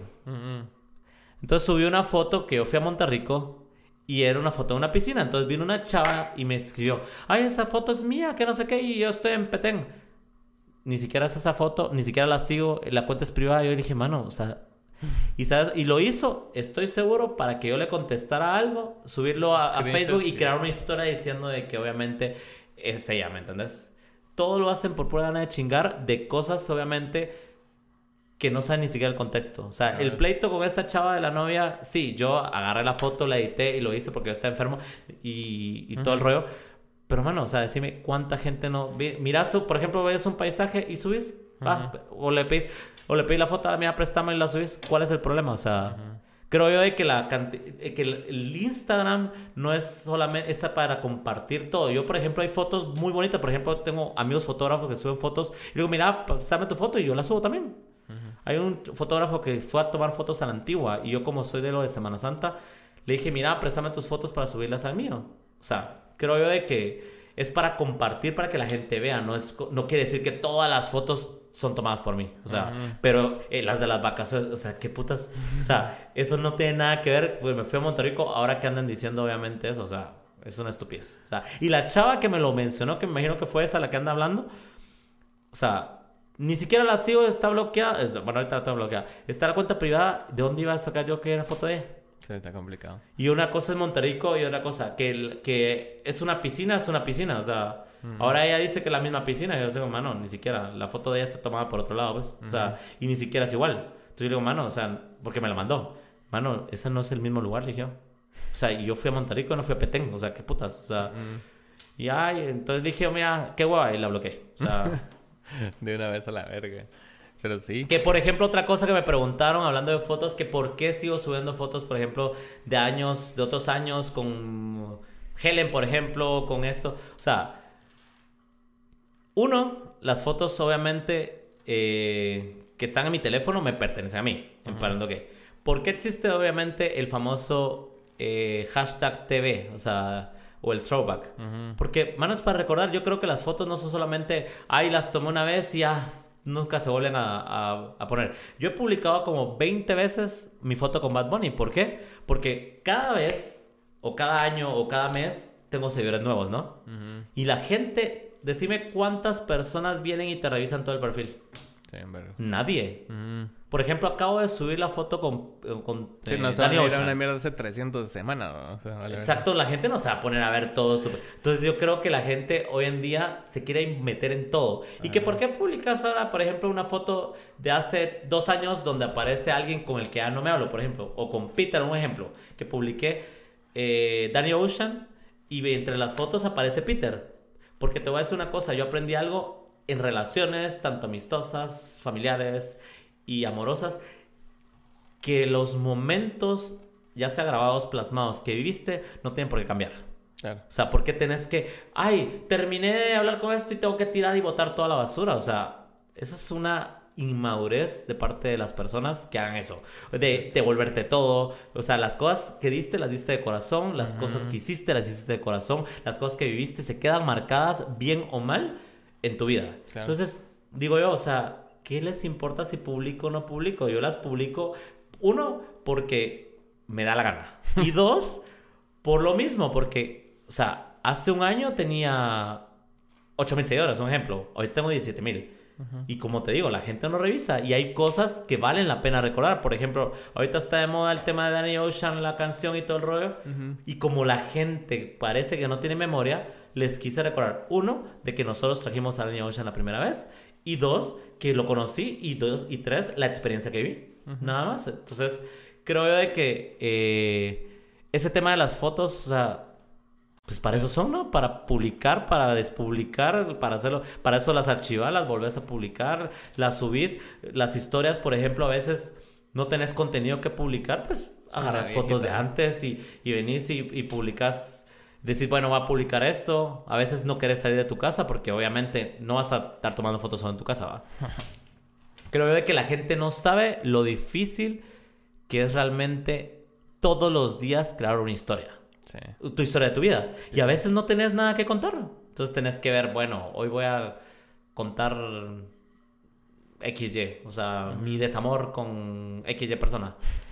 Por eso es de que eran muy efectivos mis chismes, pero mi área de exposición, pero ya no lo puedo hacer. pero sí, Me generaba mucho contenido y muchas vistas. Qué buena onda que viniste y que, que te apuntaste a hablar y no estuvo no estuvo tan incendiario. fue, una buena fue, una buena conversación. No, no, era necesario como que venir y ah, aquí vamos a aclarar toda la vida. No, mira, llegar a la, conclusión de, de, que no es aclarar, simplemente es contar. Yo venía a contar pues cosas que que al parecer mucha gente que sabía se lo olvidó y la gente que no lo sabe, pues que lo sepa, ¿me entendés? Y hay muchas cosas que obviamente ya no da tiempo de contar, pero pues, o sea, aquí nos vamos a saber cuánto. pero que lo que más le interesaba a la gente y lo que más pregunta es, ay, ¿por qué tanto hate? ¿Por qué tanto esto? Pues más o menos que sepan un poco del por qué y de dónde viene, que realmente no es algo eh, de algo que yo haya hecho, sino que simplemente mi error o mi desgracia fue aceptar obviamente ser parte de una marca y ser como que la cara. O sea, y no me arrepiento. O sea, como te digo, lo hablamos, o sea, el medio es una mierda, el medio es tóxico, el medio te lleva a esto, o sea, los eventos y los conciertos es como que lo más deseado por vivir por la gente y creo yo, decime qué persona ha podido vivir todos los conciertos de todo el año, o sea, no tenemos la capacidad monetaria para poder vivir. Tenemos que seleccionar. Entonces, quiero o no, en cierta manera, pues no puedes evitar que la gente envidie que, por ejemplo, yo esté metido en todos los conciertos. Que yo esté codeándome con todos los artistas. Que yo esté como que con la potestad de ver lo, el tema de entradas, lo el tema de muchas cosas importantes. O sea, entonces que la gente sepa que más que todo por ahí va la cosa y aparte que la competencia hoy en día en cualquier ámbito, no solamente en esto, es muy desleal y muy sucia. Entonces, han jugado muy mal contra una marca que ha tenido ya 15 años con muchos eventos, que por ejemplo en pandemia no se quedó con el dinero de los eventos, que trabajó en pandemia, dio entretenimiento, y yo creo que eso es lo que tenemos que ver. O sea, que estamos dando entretenimiento, que somos una, que es una empresa que realmente le está aportando cosas a Guatemala. No empezar a tirar hate y empezar, mira, si no vas a ir a los eventos, ¿para qué atacar? ¿Para qué quitarles el gusto a la gente que sí quiere? Que, o sea, ese es el punto que realmente también pues quería contar, que me siento muy orgulloso de ser parte de esto, que ya llevo mucho tiempo y que obviamente no me van a sacar. Ya tengo, aquí está, ya tengo el 10% de la marca y ya no me pueden echar. Entonces, eh, y aparte de eso, de que soy una persona común y corriente, ¿me entendés? Que obviamente me voy a tener que cuidar más hoy en día, que ya no puedo salir en pijama a la calle, que ya, no puedo destruirme en los bares como lo hacía antes.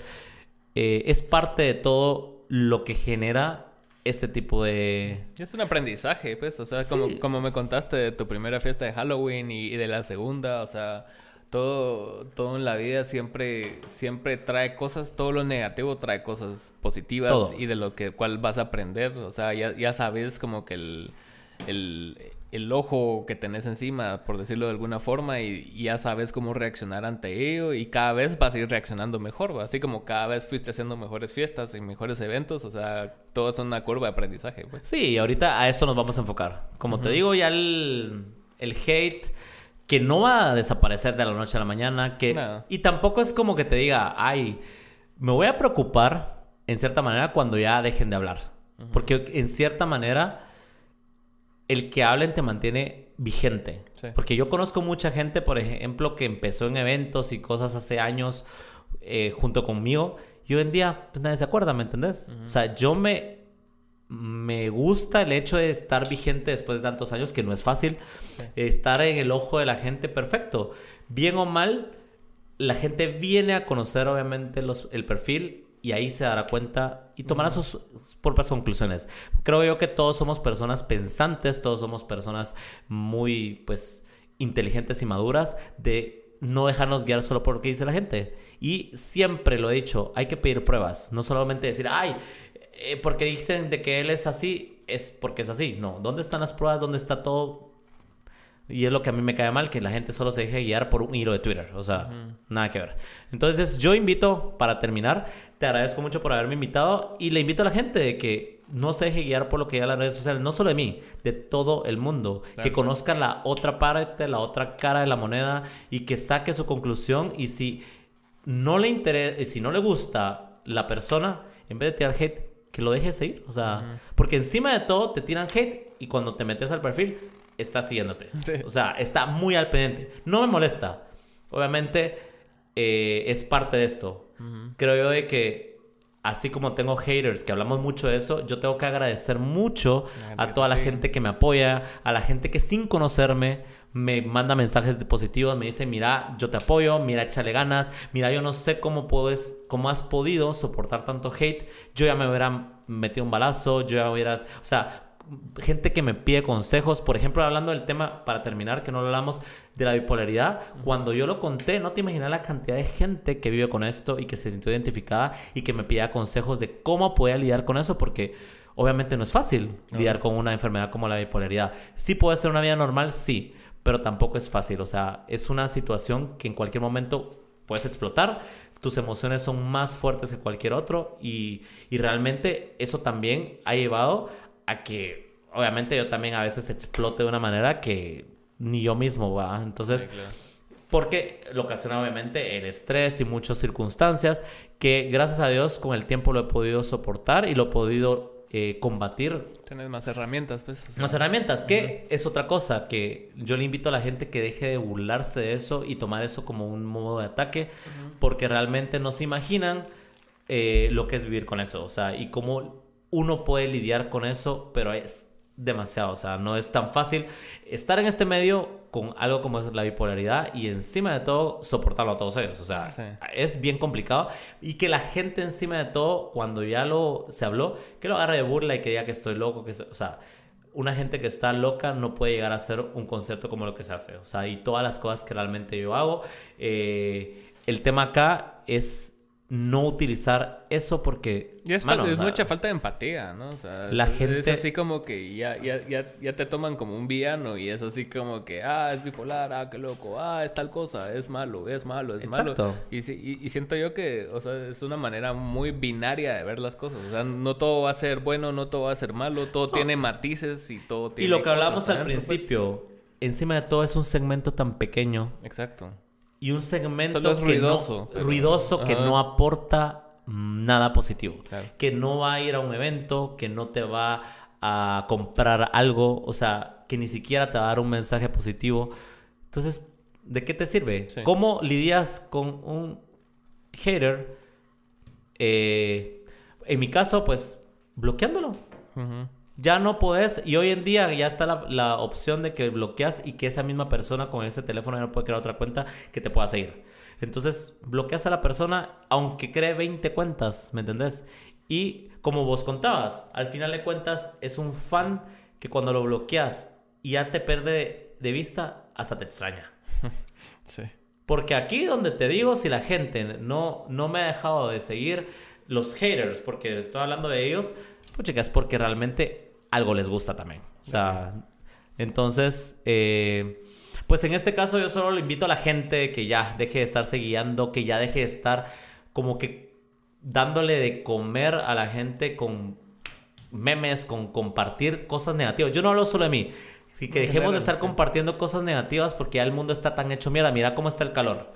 El calor ya, ya dicen que en cinco años va a estar insoportable el clima por todo el tema de la contaminación, mira lo del COVID, mira o sea, todo lo que está pasando. esas cosas te demuestran las cosas realmente importantes, o sea, porque muchas veces, o sea, el entretenimiento es, es una parte importante para distraernos y todas esas cosas, y los influencers y las celebridades, pero a la larga, lo verdaderamente importante es lo que está sucediendo alrededor, tu familia, vos mismo, o sea, el medio ambiente. O sea, son, y es a lo que, menos le ponemos importancia, a lo que menos exigimos. Exacto. ¿Qué pasó, por ejemplo, con el tema de las vacunas? Eso, ya se nos olvidó. Ayer vi, ayer vi un tweet de eso que decía que pelean más por el flyer del IMF que por sus derechos básicos. Exacto.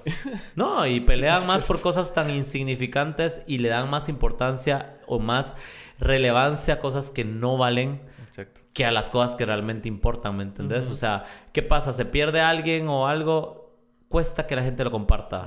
Ah, pero publican el flyer del IMF con mi nombre y lo comparte media Guatemala con tal de unirse al mame de que, ay, me lo retuitean y todo el rollo. Entonces yo creo que mi labor final acá es darles el mensaje de que ya dejemos de estar cultivando el odio, ¿me entendés? Porque hay gente suicidándose por esto. O sea, hay mucha gente que por hate, niños que se meten a, TikTok, hacen un TikTok y la gente se va encima de ellos. Hay un niño que no sé en qué país fue, que se mató por el tema de, que recibió mucho hate en, un video. Y rosa la línea del bullying, o sea, porque la, gente en general se creen muy correctos y que yo no hago bullying y yo que soy, yo tengo amigos diversos y yo soy súper despierto y a la larga cuando sale un personaje así tipo vos o sale alguien así y lo cagan a, puro hate, cerote. No, y se meten con tus preferencias, se meten con... Y nadie se hace responsable. con tus gustos, mira...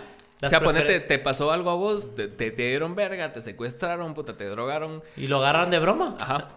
y, y, son cosas serias, por, por, eso te preguntaba yo cuando dijiste eso, o sea, o sea, ¿Cómo delimitas cuando deja de ser un juego de chingadera, de que, ah, mis haters y toda la mierda, cuando ya se vuelve algo real?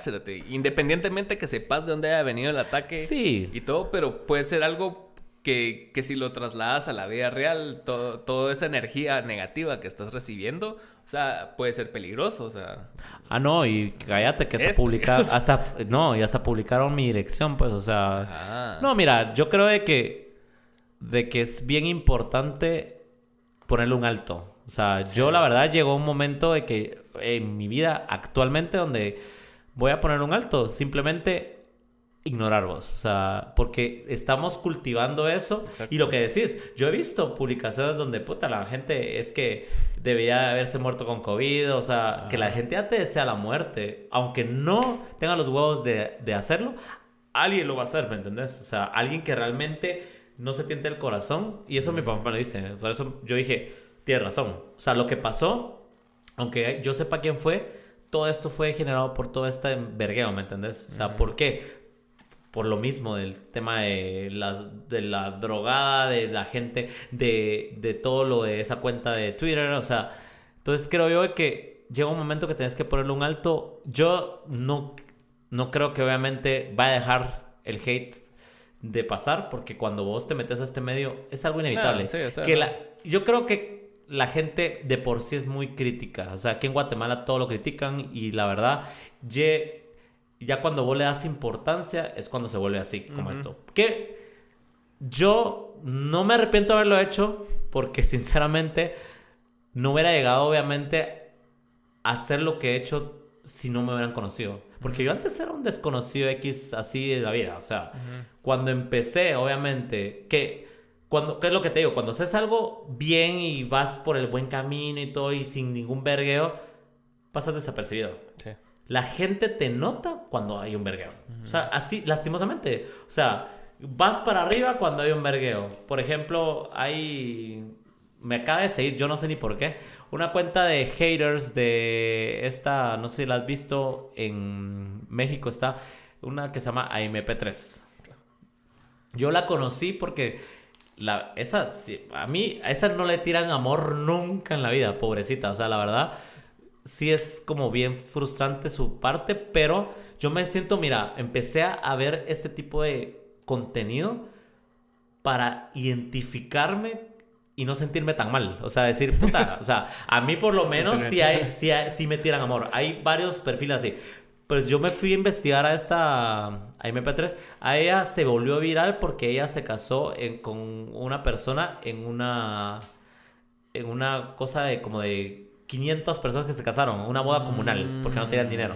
Wow hizo video en YouTube y el video se volvió viral y mira, un montón de seguidores y después ella empezó a crear contenido con el, con el esposo, donde obviamente el contenido era bien nefasto, o sea, y entonces que comían con la boca abierta y cosas así. Y así fue, y ella empezó a generar, a utilizar a los haters por vistas y a ganar dinero, de eso vivía y a mantener al, hombre. Cuando decía que al final, ella iba como 10 años en YouTube. Puta, no sabía. Y pero mira, o sea, ella vive de los haters. O sea, y tienen, hay un montón de cuentas que le hacen videos y que le hacen todo. Eh, y ahorita ella vino, y, por eso también es un ejemplo de que ella decidió, 10 años después que el esposo la dejó, eh, eh, porque se buscó otra que, que también está. Ahora el esposo vende packs y todo. Como no saben hacer nada, que es otra cosa. Una diferencia es de que yo por lo menos yo estudié y yo no me dedico solo a esto, pues ah. yo no hago, yo no me dedico a las redes, yo me dedico a hacer eventos. Pero ella se dedica específica, o sea, ella no sabe hacer nada, tiene como 35 o 40 años. Pero este año dijo, puta, voy a cambiar. Ya no le voy a poner atención, bloqueó comentarios, empezó eh, a buscar colaboraciones, cambió su contenido, eh, de, empezó a trabajar y le empezaron a llamar de los antros. Y mira, ahora la gente, a la chava la, aman, la buscan para que vaya a contar su historia, conferencias, podcast, le pagan por eso. Y va a los bares y la gente ahora se desvía por tomarse una foto con ella. Ahora es una celebridad que... Y ahora la idolatran porque aguantó 10 años de hate y ella cambió. Ahora va al gimnasio porque la va mucho por gorda y porque comía. Va al gimnasio, todo. Entonces como te digo, nunca es tarde para cambiar. Le dio la vuelta a la Le dio la vuelta a la tortilla y ahora los haters están que no saben ni cómo se calienta en el sol porque no tienen contenido ahora. O sea, ya, ¿qué pueden decir? ya no tienen contenido morboso que era el que hay. ellos, y ella misma lo decía, yo les estoy dando de comer a ustedes también porque ellos ganaban de ella. Claro. Entonces, ahora la miras, se arregla, se, ahora hasta creo que ya tiene novio. Entonces cambió su historia, le hackearon, el marido ese le hackeó las cuentas de Instagram, creó otra cuenta y mira ahora esta cuenta, en vez de que le tiren mierda, ahora le tiran con camorba. Entonces creo que en cierta manera los haters les quitas el poder cuando ya les quitas el interés, ¿me entiendes? Sí. Y eso es lo que pasa. Y ya cuando ellos ya no tienen el poder de hacerte, de, que, de llamar tu atención, Ahí es cuando. Es que eso es. o sea, más allá de. Y entonces ya miras la gente que te está apoyando y la gente, obviamente, que, que se quedó por, por tu contenido. Que es lo que obviamente uno busca. Uno no, yo no busco que anden aquí de morbosos. Ajá. Pero obviamente hay varios todavía ahí. Que como te digo, mi labor no es que se vayan. Mi labor es cambiarles el formato. Porque como te digo, antes de la pandemia, yo no era el tira mierda que me volví. Pero, eh, pero pues, o sea, es cortarles obviamente el, el poder. Es que tienes razón, o sea, en, ese caso, ponete los, como estábamos hablando durante esta hora, hora y media, de que ponete del de que muchas veces lo que la gente te escribe en redes sociales dice más de ellos que lo que vos estás haciendo. Porque, o sea, que la persona Primero, dejemos a la Mara que se dedica observar tu cuenta ¿va? O, las cuentas, ponete de, de, la Mara que odian. Va, eso ya es una actividad aparte, pero ponete que la Mara se meta a su Instagram, que es una app de entretenimiento y que puta, te tenés que llenar de cosas talegas, pues, o sea, porque, porque vas a seguir gente que no te gusta o te cae mal, va. La cosa es de que decidiste seguir. En sí este no te cae mal. En sí lo único que lo que está es que tiene algo que tú deseas. Eso es lo que pasa. Ajá, entonces lo seguís y después miras algo y puta, yo, yo cuando veo algo que no me gusta, solo lo paso, cerote. O sea, en, Instagram, en TikTok, en Twitter, ajá. Y si me parece muy annoying y lo había seguido antes y ahora me parece annoying, lo muteo o lo mando a la verga. Pero puta, y, y todavía encima de que te molesta, lo miras, le comentas. O sea, bro, o sea, tenés tantos filtros que pasar en la vida para llegar al y te cambias de, una red a otra. Ah, cerote, qué hueva, mano. O sea, la verdad sí, es, es, un proceso mental de muchos pasos. Pero porque ellos se vuelven más fans que tus propios fans. o sea, hoy en día es bien complicado y creo que lo has visto que la gente te comparta. Que hasta tus propios amigos compartan tus cosas. O sea, por ejemplo, que acabas de sacar tu canción, que tus propios amigos sean los que te compartan y los que te promocionen, es bien complicado. A veces lo que lo hacen es gente que ni te conoce o gente que solo te, te siguen en Instagram y estos personajes, o sea, esos personajes, aunque sea... Es imbécil. aunque sea por hate, el compartirte en su Instagram va a haber alguien que le guste lo que, lo que está compartiendo. Porque mira, eso pasó, como te digo, con lo de la canción. Por ejemplo, las canciones de, que subía a Instagram. La de Moderato. la de Moderato, la de Ricardo Arjona. la de Bad Bunny todavía no la ha subido, pero... ¿Cuál de Arjona subiste? Te conozco. No te rías. Tiene un porqué. Esa canción es mi canción de karaoke con una amiga. Va. Sí, que obviamente la gente lo conoció. Pero te digo una cosa, lo subí en el momento indicado que fue cuando subió un video este youtuber. Y lo compartió un montón de gente. ¿Quién fue? No sé. Y tiene más de 15 mil vistas en, Instagram. Shit, bro. Y el de. Y el de. Moderato, dos veces llegó a 12 mil. La primera vez. Eh, ¿Cómo ha sido dos veces? Lo que pasa es que ya habíamos llegado a 10 mil para el Día del Cariño. Y no miras de que alguien envidioso. Lo dejé, dejé mi teléfono en, en la mesa del bar este de donde me drogaron. Alguien de ellos fue. Agarró el teléfono y lo borró. Entonces yo no me di cuenta. Al día siguiente me dice Helen, o yo creo que tal vez fue ella misma, no sé. Porque no sabemos a ciencia cierta, yo no sé quién lo borró, porque yo no me di cuenta. Y ella fue la que me dijo, ay, mira, ya no aparece el video. Yo, al día ah, siguiente me llamó yo. sospechosa. Ya, y ahorita ya sospeché. No había pensado. Yo no sé quién fue, pero alguien. ¿Quién habrá borrado el video? Sí, porque ella, ella como era mi asistente, ella. Mm. Ay, tal vez fue ella, fíjate, no. Va. Creo que no pensó que lo iba a volver a subir. No, y lo hizo tal, o alguien le debe haber dicho, mira, borrárselo. Bah, no importa. La cosa es de que eh, me dijo, ay, es que ya no aparece. Me imagino que ella pensó, ay, ya no lo va a volver a subir, o, la gente. Entonces lo volví a subir. Y volví a llegar a, los 10.000, 12.000. Y eso sí, ya sin ayuda de ella, porque ella no quiso ayudar. Entonces yo dije, bueno, que no me. Mira, es lo que te digo. Yo, en cierta manera, a veces soy muy ingenuo con la gente. Y hasta ahorita, por ejemplo, reaccioné que pudo haber sido ella, la que lo borró. Porque qué casualidad que hasta ella fuera que se dio cuenta. Como decís, ¿quién se va a poner a ver el video?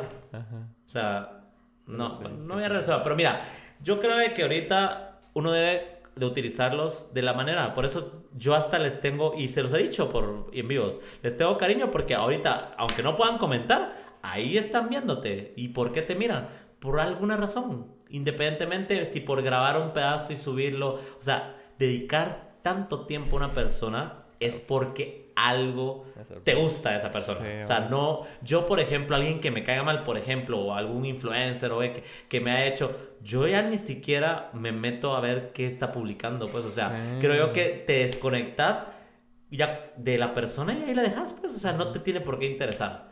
Entonces, yo agradezco mucho tanto los haters como los fans, como mi familia, como mis amigos, que realmente son los que han hecho que llegue hasta donde estoy. Porque aunque la gente diga así, que sos un meme o lo que sea, pero un meme que está haciendo cosas acá. O sea, que no es X, que estoy trabajando en lo que me gusta, que estoy haciendo hasta lo de las redes sociales me gusta mucho. O sea, entonces no tengo por qué quejarme. Porque realmente sigo acá. Por más que llevan años queriendo votarme, aquí sigo y esa es la lección de vida que le doy a la gente, que no se deje y que tampoco permita que el de la par te vote tus sueños, te vote tus ilusiones, te vote tus ganas de hacer las cosas. Por sus propias frustraciones. por sus propias frustraciones de que tal vez no está logrando las cosas. Y la otra es que no dejes de hacer algo que te guste. Aunque no seas el mejor haciéndolo, pero si te gusta, te apasiona y te, pues, te llena, no lo dejes de hacer por la crítica del de la par. El de la par no te va a dar de comer, el de la par no te va, no te va a acompañar toda la vida. Ni te va a compartir. Ni te va a compartir ni sus éxitos ni sus frustraciones. Más que tirarte verga. Entonces, y si te tiran verga, bloquealo. Así es sencillo. ¿Para qué estarte ni peleando con la... Eh, tirándote verga con la gente, ni estarle poniendo atención? Porque, en cierta manera, hasta leer un comentario negativo te baja. ¿Me entendés? O sea, aunque digamos que no uno que recibamos así como va. Entonces mejor evitar eso y tomar en cuenta a la gente que realmente vale. Yo siempre, eh, bueno, a partir de ahora decidí quedarme con la gente que realmente te suma en tu vida. O sea, gente que te apoya, gente que está ahí sin ningún interés, más que tu persona. Claro. Más que lo que haces, que realmente te apoya. Y, y en esos momentos es donde te das cuenta quién está y quién no está. Porque es donde estás abajo y donde, pucha, decís quién es que te va a acompañar. La gente que se fue ahorita va a estar cuando obviamente estemos en la cima otra vez, que próximamente va a ser. Entonces, pues yo como consejo dejo eso y para terminar, en mi caso, pues para el que me quiera seguir siguiendo, pues que lo haga y que me quiera conocer y ver realmente quién está detrás de esos memes y de esas cosas que están publicando, pues bienvenidos sean a mi perfil. No hay nada más real y más sincero que lo que está ahí, no lo que dice la gente. Que todo lo que se inventa, todo el contexto que se subo algo, lo podría haber subido si subió lo que haya subido, ¿qué les importa? O sea, todo tienen que sacarle una historia y todo tiene que sacar una historia negativa hacia mi persona. Entonces, esa gente así va a vivir toda la vida. Tal vez esa gente, por ejemplo, la, la esa de la foto que no sé qué, lo único que quiere es fama y quiere que le anden ahí. O que le digan tener la razón. O tener razón y mira, yo, ay, dije, vamos, no me va por ahí a discutir, ¿qué quieren? ¿Que les mande la factura del pago de la casa o qué? Puchica, o sea, Encima de todo me dicen que, ay, ¿con quién fuiste? Va, fui con alguien con quien estoy saliendo, ¿qué les importa?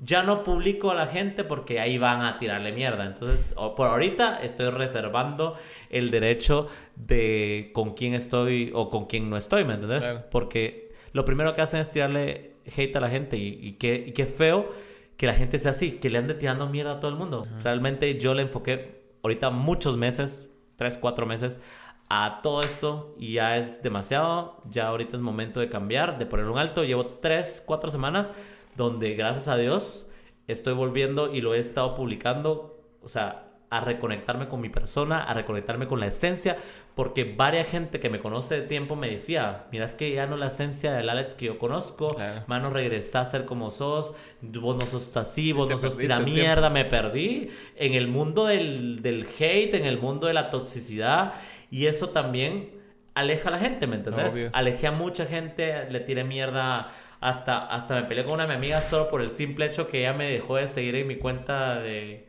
de Alex DJ. Solo me dejó en la otra. Y me dejó de seguir porque ya no quería seguir viendo. Obviamente no me lo explicó. Solo vi que me dejó de seguir y va. Y me peleé con ella. Entonces, eh, ya nos contentamos y todo. ¿Qué es otra cosa que me dice la gente? Ah, es que te peleas con todo el mundo. No es que me peleé con todo el mundo. Es que lastimosamente y eso lo tenemos que saber todos y aceptar, es que la gente falla. Lo diferente conmigo es que yo no soy de las personas que, ay, morongazo tras morongazo tras morongazo y lo acepto y lo acepto y, y porque se vuelve una relación tóxica y creo que todos tenemos muchas relaciones así de amistades que no son correspondidas de, de un amigo que ni siquiera se preocupa por uno y uno sí y ahí está uno aceptando y aceptando, aceptando una relación igual.